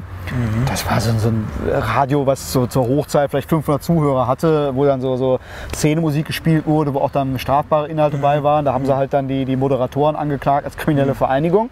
Mhm. Das war so der erste Versuch und der zweite Versuch war dann das AB Mittelrhein. Dazu hast du auch mal ein Interview gegeben in deiner Zeit noch, dass Genau. du das kritisiert hast, dass sie eben das auf ja, fast Einzelpersonen anwenden mit Ja. diesen kriminellen Vereinigungen. Okay. Richtig. hm, Ne? Wir letztlich, letztlich in einem Kontext, äh, wo er meiner Ansicht nach eigentlich nicht hingehört. Man muss dazu sagen, für eine Staatsanwaltschaft ist es natürlich sehr lukrativ, eine kriminelle Vereinigung anzuklagen, weil dann kriegst du Blanko.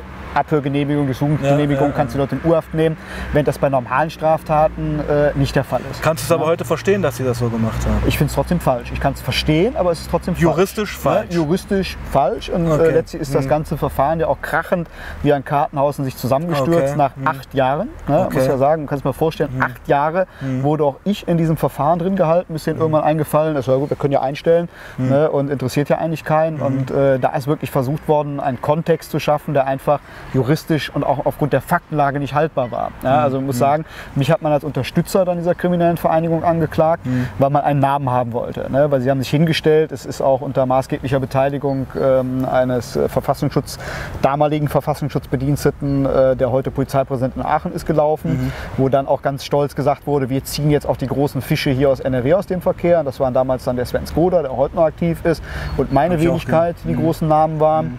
Und das kam für mich halt aber gerade in diesem Moment, wo ich eh am Boden war, wo der Akku leer war, wo ich gezweifelt habe und wo ich dann eben wieder vor der Wahl stand. Okay, hier wird was Riesending, ein Riesending aufgeblasen.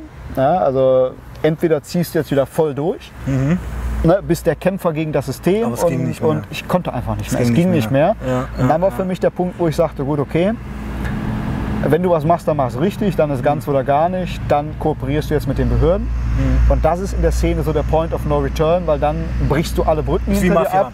Ist wie Mafia, genau. Dann hast du Ja. eben dann die Omerta verletzt Genau, und äh, genau. weil ich in der Szene auch nie unumstritten war, weil das natürlich auch was, was von Leuten dankbar aufgenommen wurde, Mhm. die ohnehin Rechnung mit mir offen hatten. Die Leute, die zu mir gestanden hätten unter normalen Umständen, hätten dann ja auch keine Möglichkeit mehr gehabt, um sich selber verdächtig zu machen. So, ey, für den Verräter machen sich jetzt irgendwie lang. Das fand dann auch nicht mehr statt und so war für mich dann in diesem Augenblick, wo ich kooperiert habe, die Brücke abgebrochen, das Thema durch. Und am Tag meiner Entlassung aus der U-Haft, ich habe dann damals zwei Monate in U-Haft gesessen, bis ich eben dann äh, entlassen worden bin, wurde dann meine Kameradschaft verboten. Ja, Ah, okay. und, äh, quasi dann wurde es noch kommuniziert, auch vom SPD-Innenminister hier in NRW. Ja, wir haben die Kameradschaft jetzt verboten, damit Reiz nicht seine gewohnten Strukturen zum Weiterarbeiten, Weitermachen vorfinden kann. Sie haben es medial aufgearbeitet. Aufgearbeitet, Ja. aber es wurde halt völlig unterschlagen, dass ich schon raus war. Ja, ne, dass ich schon kooperiert habe, dass ich schon Ah, okay, Sie brauchten dich noch als Label. Genau, sie brauchten mich als. Label plausibel für die Ja. Geschichte, um dann auch zu sagen, so jetzt hier und äh, äh, tatsächlich wäre ich eigentlich schon vorher entlassen worden, mein, äh, unter, Ah, okay, unter Vorwand, es müsste noch eine Mhm. Nachvernehmung stattfinden, die völlig überflüssig und völlig unsinnig war, wurde quasi noch mal eine Woche verschoben, damit die quasi zum Tag meiner Entlassung dann äh, das Verbot durchbringen können, weil ansonsten hatten sie ja die Gefahr, dass ich rauskomme, mich dann auch schon als Aussteiger eben dann oute, äh, dann wäre es natürlich kein, keine Schlagzeile mehr gewesen, ja, jetzt verbieten wir die Kameradschaft, äh, in der er sonst weiterarbeiten könnte. Ne? Das war auch eine, eine linke Nummer, muss man sagen. Ja. Ne? Weil das ist intern ist es bewusst gewesen. Ich habe auch mit äh, äh, ähm, Staatsschutz hier aus NRW dann freiwillig zusammengearbeitet, die mich zu anderen Dingen befragt haben, die also überhaupt gar nicht verfahrensrelevant in dem, dem AB-Mittelrhein-Verfahren gewesen sind. Habe eindeutig damit ja schon auch dann kommuniziert, ich bin raus, ich breche alle Brücken ab. äh, Ich arbeite mit euch zusammen und trotzdem hieß es dann so von wegen, naja, wir müssen jetzt die Kameradschaft verbieten, damit er nicht weitermachen kann. Wie lange warst du insgesamt im Gefängnis? Äh, insgesamt äh, ja, etwas über zwei Jahre. Also die erste Haftzeit zwei Jahre um den Dreh rum und dann nochmal zwei Monate halt in Haft. Wie war das? So? Scheiße. also Knast ist schon scheiße. ne? Ja, weil äh, jetzt, wie ich dich so erlebe, du bist ja eigentlich eben völlig konträr zu deiner alten Rolle, eigentlich Freigeist. Ja, War ich aber, so, so blöd das klingt, war ich eigentlich immer schon. ja. Und deswegen konnte ich auch diese Szene-Scheiße gut verkaufen, weil die Leute halt gesehen haben, okay, der ist nicht doof, ne, der ist Ja, schon ein. Freigeist und ich war ja auch immer gesprächsbereit. Ne? Wenn, wenn du damals als überzeugter Antifa zu mir gekommen wärst, gesagt, jetzt kommen wir quatschen, das glaube ich dir hätte ich nicht gesagt von wegen so, ey, du kriegst Nee. auf die Fresse, sondern ich hätte Nee, gesagt, nee, so, du hättest es als politische Chance ne? wahrgenommen. Genau. Ja, um mich Ne, und- vorzuführen oder deine Parolen durchzudrücken. Ja, ja, das Richtig, ne? das, ich das absolut zu, hätte genau. ich dann gemacht und so. Mhm. Das war für viele halt interessant, weil die haben auch so ein Bild gehabt. Ne? Da kamen auch dann viele, viele Marokkaner zu mir, die auch absolute Antisemiten waren, sagten dann so, ey, hier, Im Knast ne? und, du? im Knast, ja, Äh. du bist Nazi. Und ich sagte, ja, bin ich. Ne? Wegen so, finde ich cool. Ne? Dann Mhm. haben die aber auch gesehen, ich äh, habe keinen Hass auf die gehabt, oder gesagt, wegen so, ey, du bist ein Untermensch, ne? mit dir will ich nicht reden oder sonst irgendwie. Da gab es doch eher Allianzen. Ja, ich denke Ja. nur an dein Engagement mit Saddam Hussein Ja, ja, damals. richtig. Wart ihr eigentlich damals im Irak, in Bagdad, oder war das nur so eine Nein, nein, wir waren, Brieffreundschaft? wir waren in der Botschaft hier in, Ja. in Deutschland, einmal in, in Bonn und äh, einmal in Berlin und hatten Mhm. halt persönliche Kontakte auch zum Botschafter. Und äh, das war für uns natürlich eine Propaganda, äh, ähm, Mhm. wir heute um noch uns unheimlich aufzuwerten. Ja, ja. Wir waren in der Botschaft, wir Ja, haben ein ja. persönliches Dankschreiben von Saddam Ja, ja. Hussein bekommen und äh, das sind natürlich Dinge für uns. Popligen Kackverein. Ne, Wer hat natürlich. dieses Dankschreiben heute? Ähm, Kopien äh, habe ich noch davon. Ja, Ja, okay. Kopien habe ich noch davon. Also wir hatten dann äh, einmal Lebt dann ja nicht mehr, ist ja Wahnsinn. vom Sekretariat halt Ja, auf ja. Arabisch, das dann übersetzt Ja, von der. Botschaft. Quasi äh, nur ein paar Zeilen, dankt sich für unsere Solidarität, äh, unterstützt uns im Kampf gegen Imperialismus und so weiter und so fort. Was hat uns Und natürlich Zionismus enorm, sicherlich. Und Zionismus Genau, und das hat uns natürlich damals enorm aufgewertet. Das muss man ganz kurz erklären. Also hier ähm, äh, jetzt noch tiefer ins Thema reinzutauchen. Axel Reitz Engagement mit dem Irak damals und Saddam Hussein, den du ja indirekt mit auch Hitler verglichen hast. Ja, orientalische Version Hitlers. Orientalische genau. Version Hitlers ist zu viel. Das müssen wir vielleicht mal später machen oder ihr belest euch einfach. Aber ja, das sind schon Blüten, muss ich sagen. Ja, das sind Blüten. Wahnsinn. Und ich finde es auch ganz wichtig, dass du es auch gerade erwähnst. Arabischer Antisemitismus. Ähm, keine kleine Hausnummer mehr hier in Deutschland. Ähm, das hat einfach mit dem Zuzug äh, dann, ja, äh, vieler Araber und Muslime zu tun, was ja völlig legitim ist. Aber in dem Moment, in dem wir ähm, die neuen Mitbürger als gleichwertig ansehen, müssen wir sie eben auch dort kritisieren, wo es notwendig Man, ist. man muss da Ja. tatsächlich sagen, nicht jeder Muslim ist Antisemit. Nee, natürlich nicht. In der, der Aber es gibt muslimischen große Community Strömungen. ist Ja. Antisemitismus ist immer greifbar. Ist Ja. immer da, gibt ja auch viele auch die Frage Untersuchungen. Israel. auch die Frage Israel, ja, natürlich. Existenzrecht Also, Israels. nicht, wir wollen nur mal so einen Ja. Al-Quds-Tag uns angucken in Berlin. Ja. Unerträglich, Gott sei Dank da, verboten worden Was da jetzt. ja endlich Ja. mal, ne, was Ja, da ja. wirklich da geäußert wird und was da Juden von Gas sich wird gegeben wird, Juden ins Gas und Ohne gesellschaftlichen Aufschrei. ja, ja. Das aber das auch ist ja, ist ja das ja. Mhm. Weil es da ja Migranten sind, würde man sich ja dann wieder dem Verdacht aussetzen der Ausländerfeindlichkeit, wenn man da äh, nicht differenziert Ja. genug drüber reden würde. Wo man einfach mal sagen muss, ähm, die Probleme sind immanent, die Probleme sind da, die Probleme müssen thematisiert werden. Das hat nichts mit Ausländerhass und Ausländerfeindlichkeit zu tun. Und das Paradoxe ist ja, dass eigentlich die größten Ausländer rausbrüller, ja, die Nähe zu diesen Strömungen suchen, weil Natürlich. sie sagen, das sind unsere natürlichen Bündnispartner. graue Wölfe. Genau, ne, oder graue Wölfe, ja auch absolute Faschisten Die, sind. die, Die, äh, größte rechtsextreme Vereinigung größte rechtsextreme Deutschlands. Vereinigung Ja. Deutschlands, die überhaupt gar nicht im Ja, Fokus steht, wo Vereine, Tarnvereine von der Bundesregierung finanziert werden, wo überhaupt gar nicht mal der, der Aufschrei kommt. Ne? Weil bei jedem popligen AfD-Abgeordneten, der irgendwo mal dann einen Identitären geliked hat, gibt es natürlich Presse ohne Ende. Und dass da wirklich auch von, von ganz bewusst auch von der Linkspartei und auch von den Grünen mit bekennenden Faschisten und Antisemiten zusammengearbeitet wird, Du, ja, ist für mich auch ein großes, großes Problem, was mich manchmal echt im Schlaf treibt. Ähm, diese, dieses manchmal dröhn, dröhnende Schweigen der Linken. Ja. Es gibt aber Hoffnung. Ich hatte letztens jetzt auch einen Podcast, äh, Politox Podcast, das ist auch ein Antifa-Podcast, da habe ich genau diese Themen angesprochen und es gibt schon äh, Linke, die das ganz genauso sehen. Gibt, gibt Ja. es auch. Ja, es gibt, was ja sehr interessant in diesem Zusammenhang Ja. ist, ist ja diese Spaltung damals auch, ähm, die, die Antideutsche und die, äh, Ja, die quasi an die antiimperialistische Linke, die antiimperialistische, die immer noch dann pro Palästina, gegen Israel. In, in der Linken Ne? gibt es große antisemitische Strömungen. Ja, absolut. Ja, also hier- schon RAF, da, haben wir eben schon drüber gesprochen, Horst Mahler, Ursprung, ja, ja. der quasi Hufeisenbestätigung, ne, der seinen alten. Antisemitismus neu verpackt Wird hat. jetzt übrigens aus der ne? Haft entlassen, Horst Mahler. Äh, der- Es würde mich nicht wundern, wenn er weitermacht, um wieder reinzukommen, weil ich habe bei Hat Horst keine Mahler, Unterschenkel mehr. ich, ich habe bei ihm mal so ein bisschen den Eindruck, er möchte als Märtyrer sterben. Natürlich. Der möchte am Das liebsten ist der im Knast. Sterben, dass Wie sein dann Vater, der quasi- sich erschossen hat, als Ne? überzeugter Nationalsozialist. Und das ist schon wirklich ein Extremismus, der absolut selbstzerstörerisch ist. Ne? Also der wirklich da absolut selbstzerstörerisch ist und der, der leider auch, und das muss ich sagen, habe ich schon zu meiner aktiven Zeit als Neonazi schon kritisiert, dass er junge Leute angeleitet hat, äh, stellt Selbstanzeige wegen Leuten des Holocaust, damit bringen wir den Paragraph zu Fall, wo ich mir dachte, als wenn das irgendeinen in der Justiz interessieren würde, wenn da Ja, 5000 ja, ja. Anzeigen eingehen, Leute sagen, ich habe den Holocaust geleugnet. Ne? Das wird nichts verändern, das wird Leute kriminalisieren.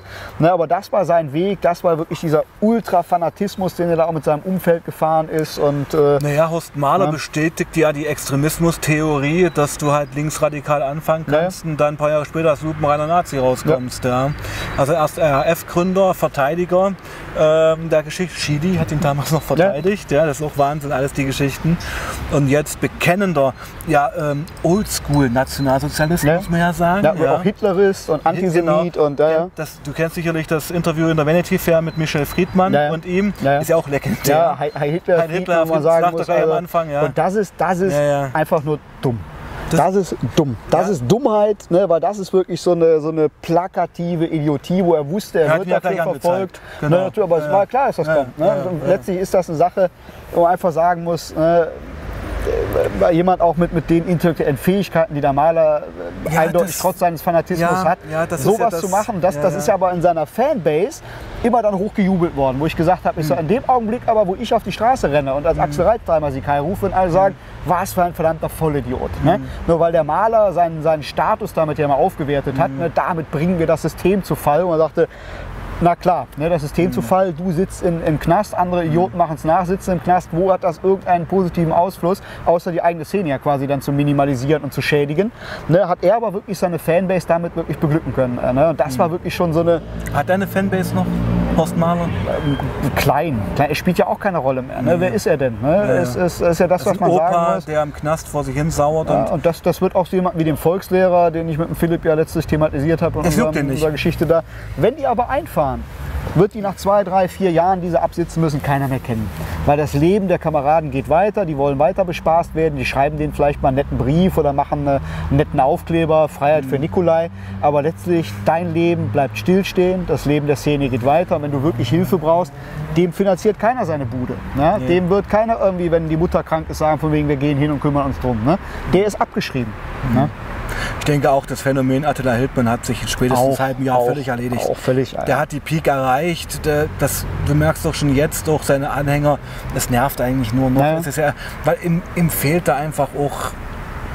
das laissez-faire. Das, ja, das, das- das Problem ist halt, Ja, die haben ja auch diesen Anspruch, da ist ja auch diese Wutbürgerszene, die man Mhm. sieht, die im Schlepptau auch der AfD teilweise mitläuft. Das sind Leute, die sind ganz schnell politisiert Mhm. und meinen dann von wegen, ich mache jetzt drei Monate lang Facebook, Fulltime-Post, äh, Mhm. ich äh, verbreite fünf Wahrheitsartikel und fünf Flugblätter. ändert nichts. Dann muss die Welt sich Ja. Mhm. geändert haben. Und Politik ist halt immer eine Sache, die, die lange Zeit in Anspruch nimmt. Da muss man Ja. teilweise in Dekaden denken. Und gerade Ja. auch, wenn Dinge schiefgelaufen sind, über Jahre und Jahrzehnte hinweg, die sich dann erst als Problem herausgestellt haben, die werden nicht mit Fingerschnipp über Nacht umgewandelt werden. Mhm. Ja, und das wollen die aber. Und wenn das nicht geschieht, wird auch nicht hinterfragt, okay, mein Weg vielleicht zu schnell oder Mhm. zu viel, überfordere ich die Leute, sondern dann sind wir die anderen schuld. Dann Mhm. wieder, wir werden unterdrückt, wir werden belogen, die äh, fälschen die Wahlergebnisse, die, die sorgen dafür, dass wir nicht weiterkommen. Und man hat wieder dann tausend Finger, auf die man zeigen kann, der, der, der, der, der ist schuld, nur ich selber nicht. ne? QAnon-Bewegung ist ja auch. Ja, Trump kämpft gegen irgendwie die, die Kinderfresser und Man kommt ja Kinderschänder. gar nicht mehr hinterher, Fisch- ja. Also irre, vom? Pizzagate über Ja, ja. irgendwelche kinderhudrigen Leute und Bill Melinda Gates Stiftung. Äh, ja, es ist, Ja, die Mikrochips, die uns dann implantiert werden, wofür? das ne? hat ja nun mit Nationalsozialismus nichts mehr zu tun, weil ich finde auch, heute als überzeugter Naz deutscher Nationalsozialist, auch wenn du daran glauben würdest, es würde ja global gar nicht mehr gehen. Ja, aber dafür gibt es ja dann diese panarische Bewegung. ne? die, da okay, geht das man dann ja- weiter und sagt ja auch dann, das geht jetzt nicht mehr darum, die Deutschen Ja. quasi dann äh, äh, zu fördern, sondern die Sondern die- Weißen, die Weißen, so, die typisch bedroht werden. amerikanisch, Typisch ähm, amerikanisch, White genau. Power White, Bewegung. White Area Resistance, Ja, White Power. okay, okay, okay, das ist ja, auch dann von der, der. NSDAPAO, äh, äh, die ja quasi lange Zeit äh, ähm, das Sprachrohr Hm. der deutschen Nationalsozialisten war, äh, quasi auch dann aufgegriffen worden, dass man sagte, wir kämpfen eben mit unseren europäischen Brüdern, No More Brothers Wars und Viele Leute haben das äh, abgelehnt in der Szene zuerst. Ne? Philipp hat auch gesagt, er auch, weil er sagt, wegen hier so die polnischen äh, äh, Ja. White Power waren für uns Untermenschen. Das ist ja, äh, ähm, wo ich nie ein Freund von war, wo ich immer sagte, ja, Ja. so völliger Blödsinn. ne? Weil da muss man einfach sagen, das hat diese Kontinent-Europa-Geschichte dann und eben dann die Weißen. Das ist nicht mehr so, so national begrenzt.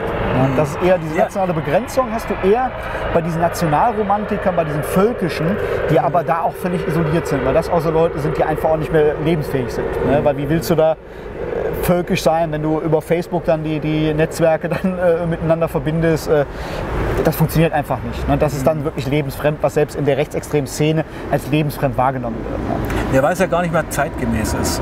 Einfach auch nicht mehr mittelbar ist. Also ne? Zeit, mit zeitgemäß meine ich jetzt, äh, es ist einfach geografisch Ja. gar nicht mehr umsetzbar, weil es gibt jetzt eigentlich, Nationalstaaten befinden sich ja fast in der Auflösung, muss man ja sagen. Es ist die Globalisierung, auch rein wirtschaftlich, was wir auch alles für Wirtschaftsbeziehungen haben zu anderen Ländern. Also, Ja. Es wird immer, ich- also darum ist es ganz wichtig auch zu erwähnen, finde ich, dass die neue Rechte, die neue Rechtsextreme, sagen wir es mal so, sich eben nicht mehr über das Dritte Reich definiert. Nein, kein Stück. Kein Ja? Stück. Die sind tatsächlich Ja. sogar ausgesprochene Gegner des Dritten Reiches. Ne? Das Ja, sind ja. Leute, die dann Stauffenberg hochhalten, die Ernst Niekisch Ah, hochhalten. okay, okay. Und, Ernst äh, Jünger? Die äh, Ernst Jünger natürlich, in na klar, Stahlgewittern, ja. in Stahlgewittern. Und äh, sie sind zwar totalitär und illiberal, aber es sind keine Nazis, sind auch keine Sozialisten. Ne? Es sind, wie würdest du sie bezeichnen? Ja, sind Totalitaristen. Ne? Totalitaristen, sind ja. Weil sie auch von einer absoluten Wahrheit ausgehen, weil sie von, Ja. von äh, Menschen unterscheiden. ne, Menschen unterscheiden. Auch obwohl da, das ist bis zu einem gewissen Rahmen ist das ja auch noch legitim, ne? weil du hast ja auch schon eine Unterscheidung. Ja, wenn du- sozial vielleicht. Sozial, ne? Wenn- Prägungen, aber eben genau. nicht, vor- auch nicht im Rechtsanspruch als Mensch und, und nicht als Mensch, als menschenwürdig. Genau. Verstehst du, was ich meine? Ja, oder wenn genau. sie einfach sagen, ja, du, du, das sieht man auch gerade bei den Identitären, die ja auch ganz anders angefangen haben, die ja auch dann dieses völkische, völkische Fahrwasser ja, hineingerückt sind. Ja. Sie hieß ja auch erst 100% Identitär, 0% Rassismus. Nur wenn dann auf Demonstration ein hier geborener äh, ähm, Spiegelreporter mit, mit äh, äh, Migrantenwurzeln äh, halt dann eben dunkler Pigmentierung fragt, von wegen, bin ich für dich Deutsch? Und die sagen nein. Ne, äh, Ähm. das, das ist purer Rassismus dann. Ja? Ja, und das das ist ist eine Sache, die nichts mit Identitätspolitik zu tun hat. Ist ja eigentlich auch eine französische Bewegung. Nouvelle Droit, ja. Äh, ähm, äh, klar hier äh, Alain de Benoit. Ja, und, und äh, früher auch äh, Pierre de Rochelier ne, und äh, klar eine französische Bewegung, äh, ähm, die hier übergeschwappt ist, die auch dann ähm, Ja, Die sich aber auch hier verändert hat. Die auch gerade verändert in Österreich ja, ja. durch Michael Sellner. also, äh, Martin Sellner. Martin Sellner, ja. Der ja auch sehr radikalisierend gewirkt hat auf die Bewegung, finde ich. Ich würde sagen, teils, teils. Ich Teils, würde eher teils, sagen, die Bewegung hat ihn radikalisiert, weil Okay. er da keine, keinen richtigen Stopp gesetzt hat. Er war ja quasi eher so Schwiegermutters Liebling, ne, der das schön aber ein ähnliches konnte, ne? Sendungsbewusstsein wie du das früher Ja, hattest. Das merkt man ihm richtig Ja. an. Der, ist, der fühlt sich wohl in dieser Märtyrerrolle. Der ist eigentlich dankbar über jede Hausdurchsuchung, die bei ihm stattfindet. Ja, Also te- te- teils, teils. Also er ist, äh, er macht damit PR, aber er hat doch schon ganz schön zu knabbern gehabt durch teilweise, wenn da äh, ähm, staatliche Repression da auch zu spüren gewesen ist für sie, weil er hat sich das anders vorgestellt. Ne? Man muss ja sagen, die Identitären sind ja erklärterweise auch gescheitert mit ihrem Konzept. Isoliert sind sie eigentlich, und ja. Mhm. der, der Kubitschek hat ja selber gesagt, das Label ist verbrannt. Ne? Und auch da werden ja dann wieder die Linken für verantwortlich gemacht, die Mhm. dann Herleitungen hergestellt haben und alles ausgegraben haben. Ähm, es wird nicht thematisiert, dass man selber versäumt hat, sich von Extremisten wirklich abzugrenzen und dass man statt Identitätspolitik gelungen ist. Zum Teil ja schon. Also die AfD gibt es ja genauso wenig wie die Linke oder die Demokraten Gut, die oder die Rechten. AfD. Die Thüringer AfD, klar, das ist ja Höcke-Stammland, Ja, ja, ja. Ne? aber äh, muss sagen, die AfD hat halt immer noch verschiedene Flügel. Mhm. Ja? Der größte Flügel ist der einer knetbaren Masse, die von den liberal-konservativen auf der einen und den völkisch-nationalen, solidarpatriotischen auf der anderen beeinflusst wird. Aber die AfD gibt es, wie gesagt, genauso wenig wie die Rechte, die Linke. Da muss man so ein bisschen diese Kollektivierung auch Vorschub leisten, ne? weil das tut Leuten dann auch Unrecht, die, die wirklich von Höcke selber angekotzt sind und äh, Ja. den Ausschluss von ihm fordern. Ne? Macht man sich wieder mal zu einfach, ja, die Rechte, die AfD.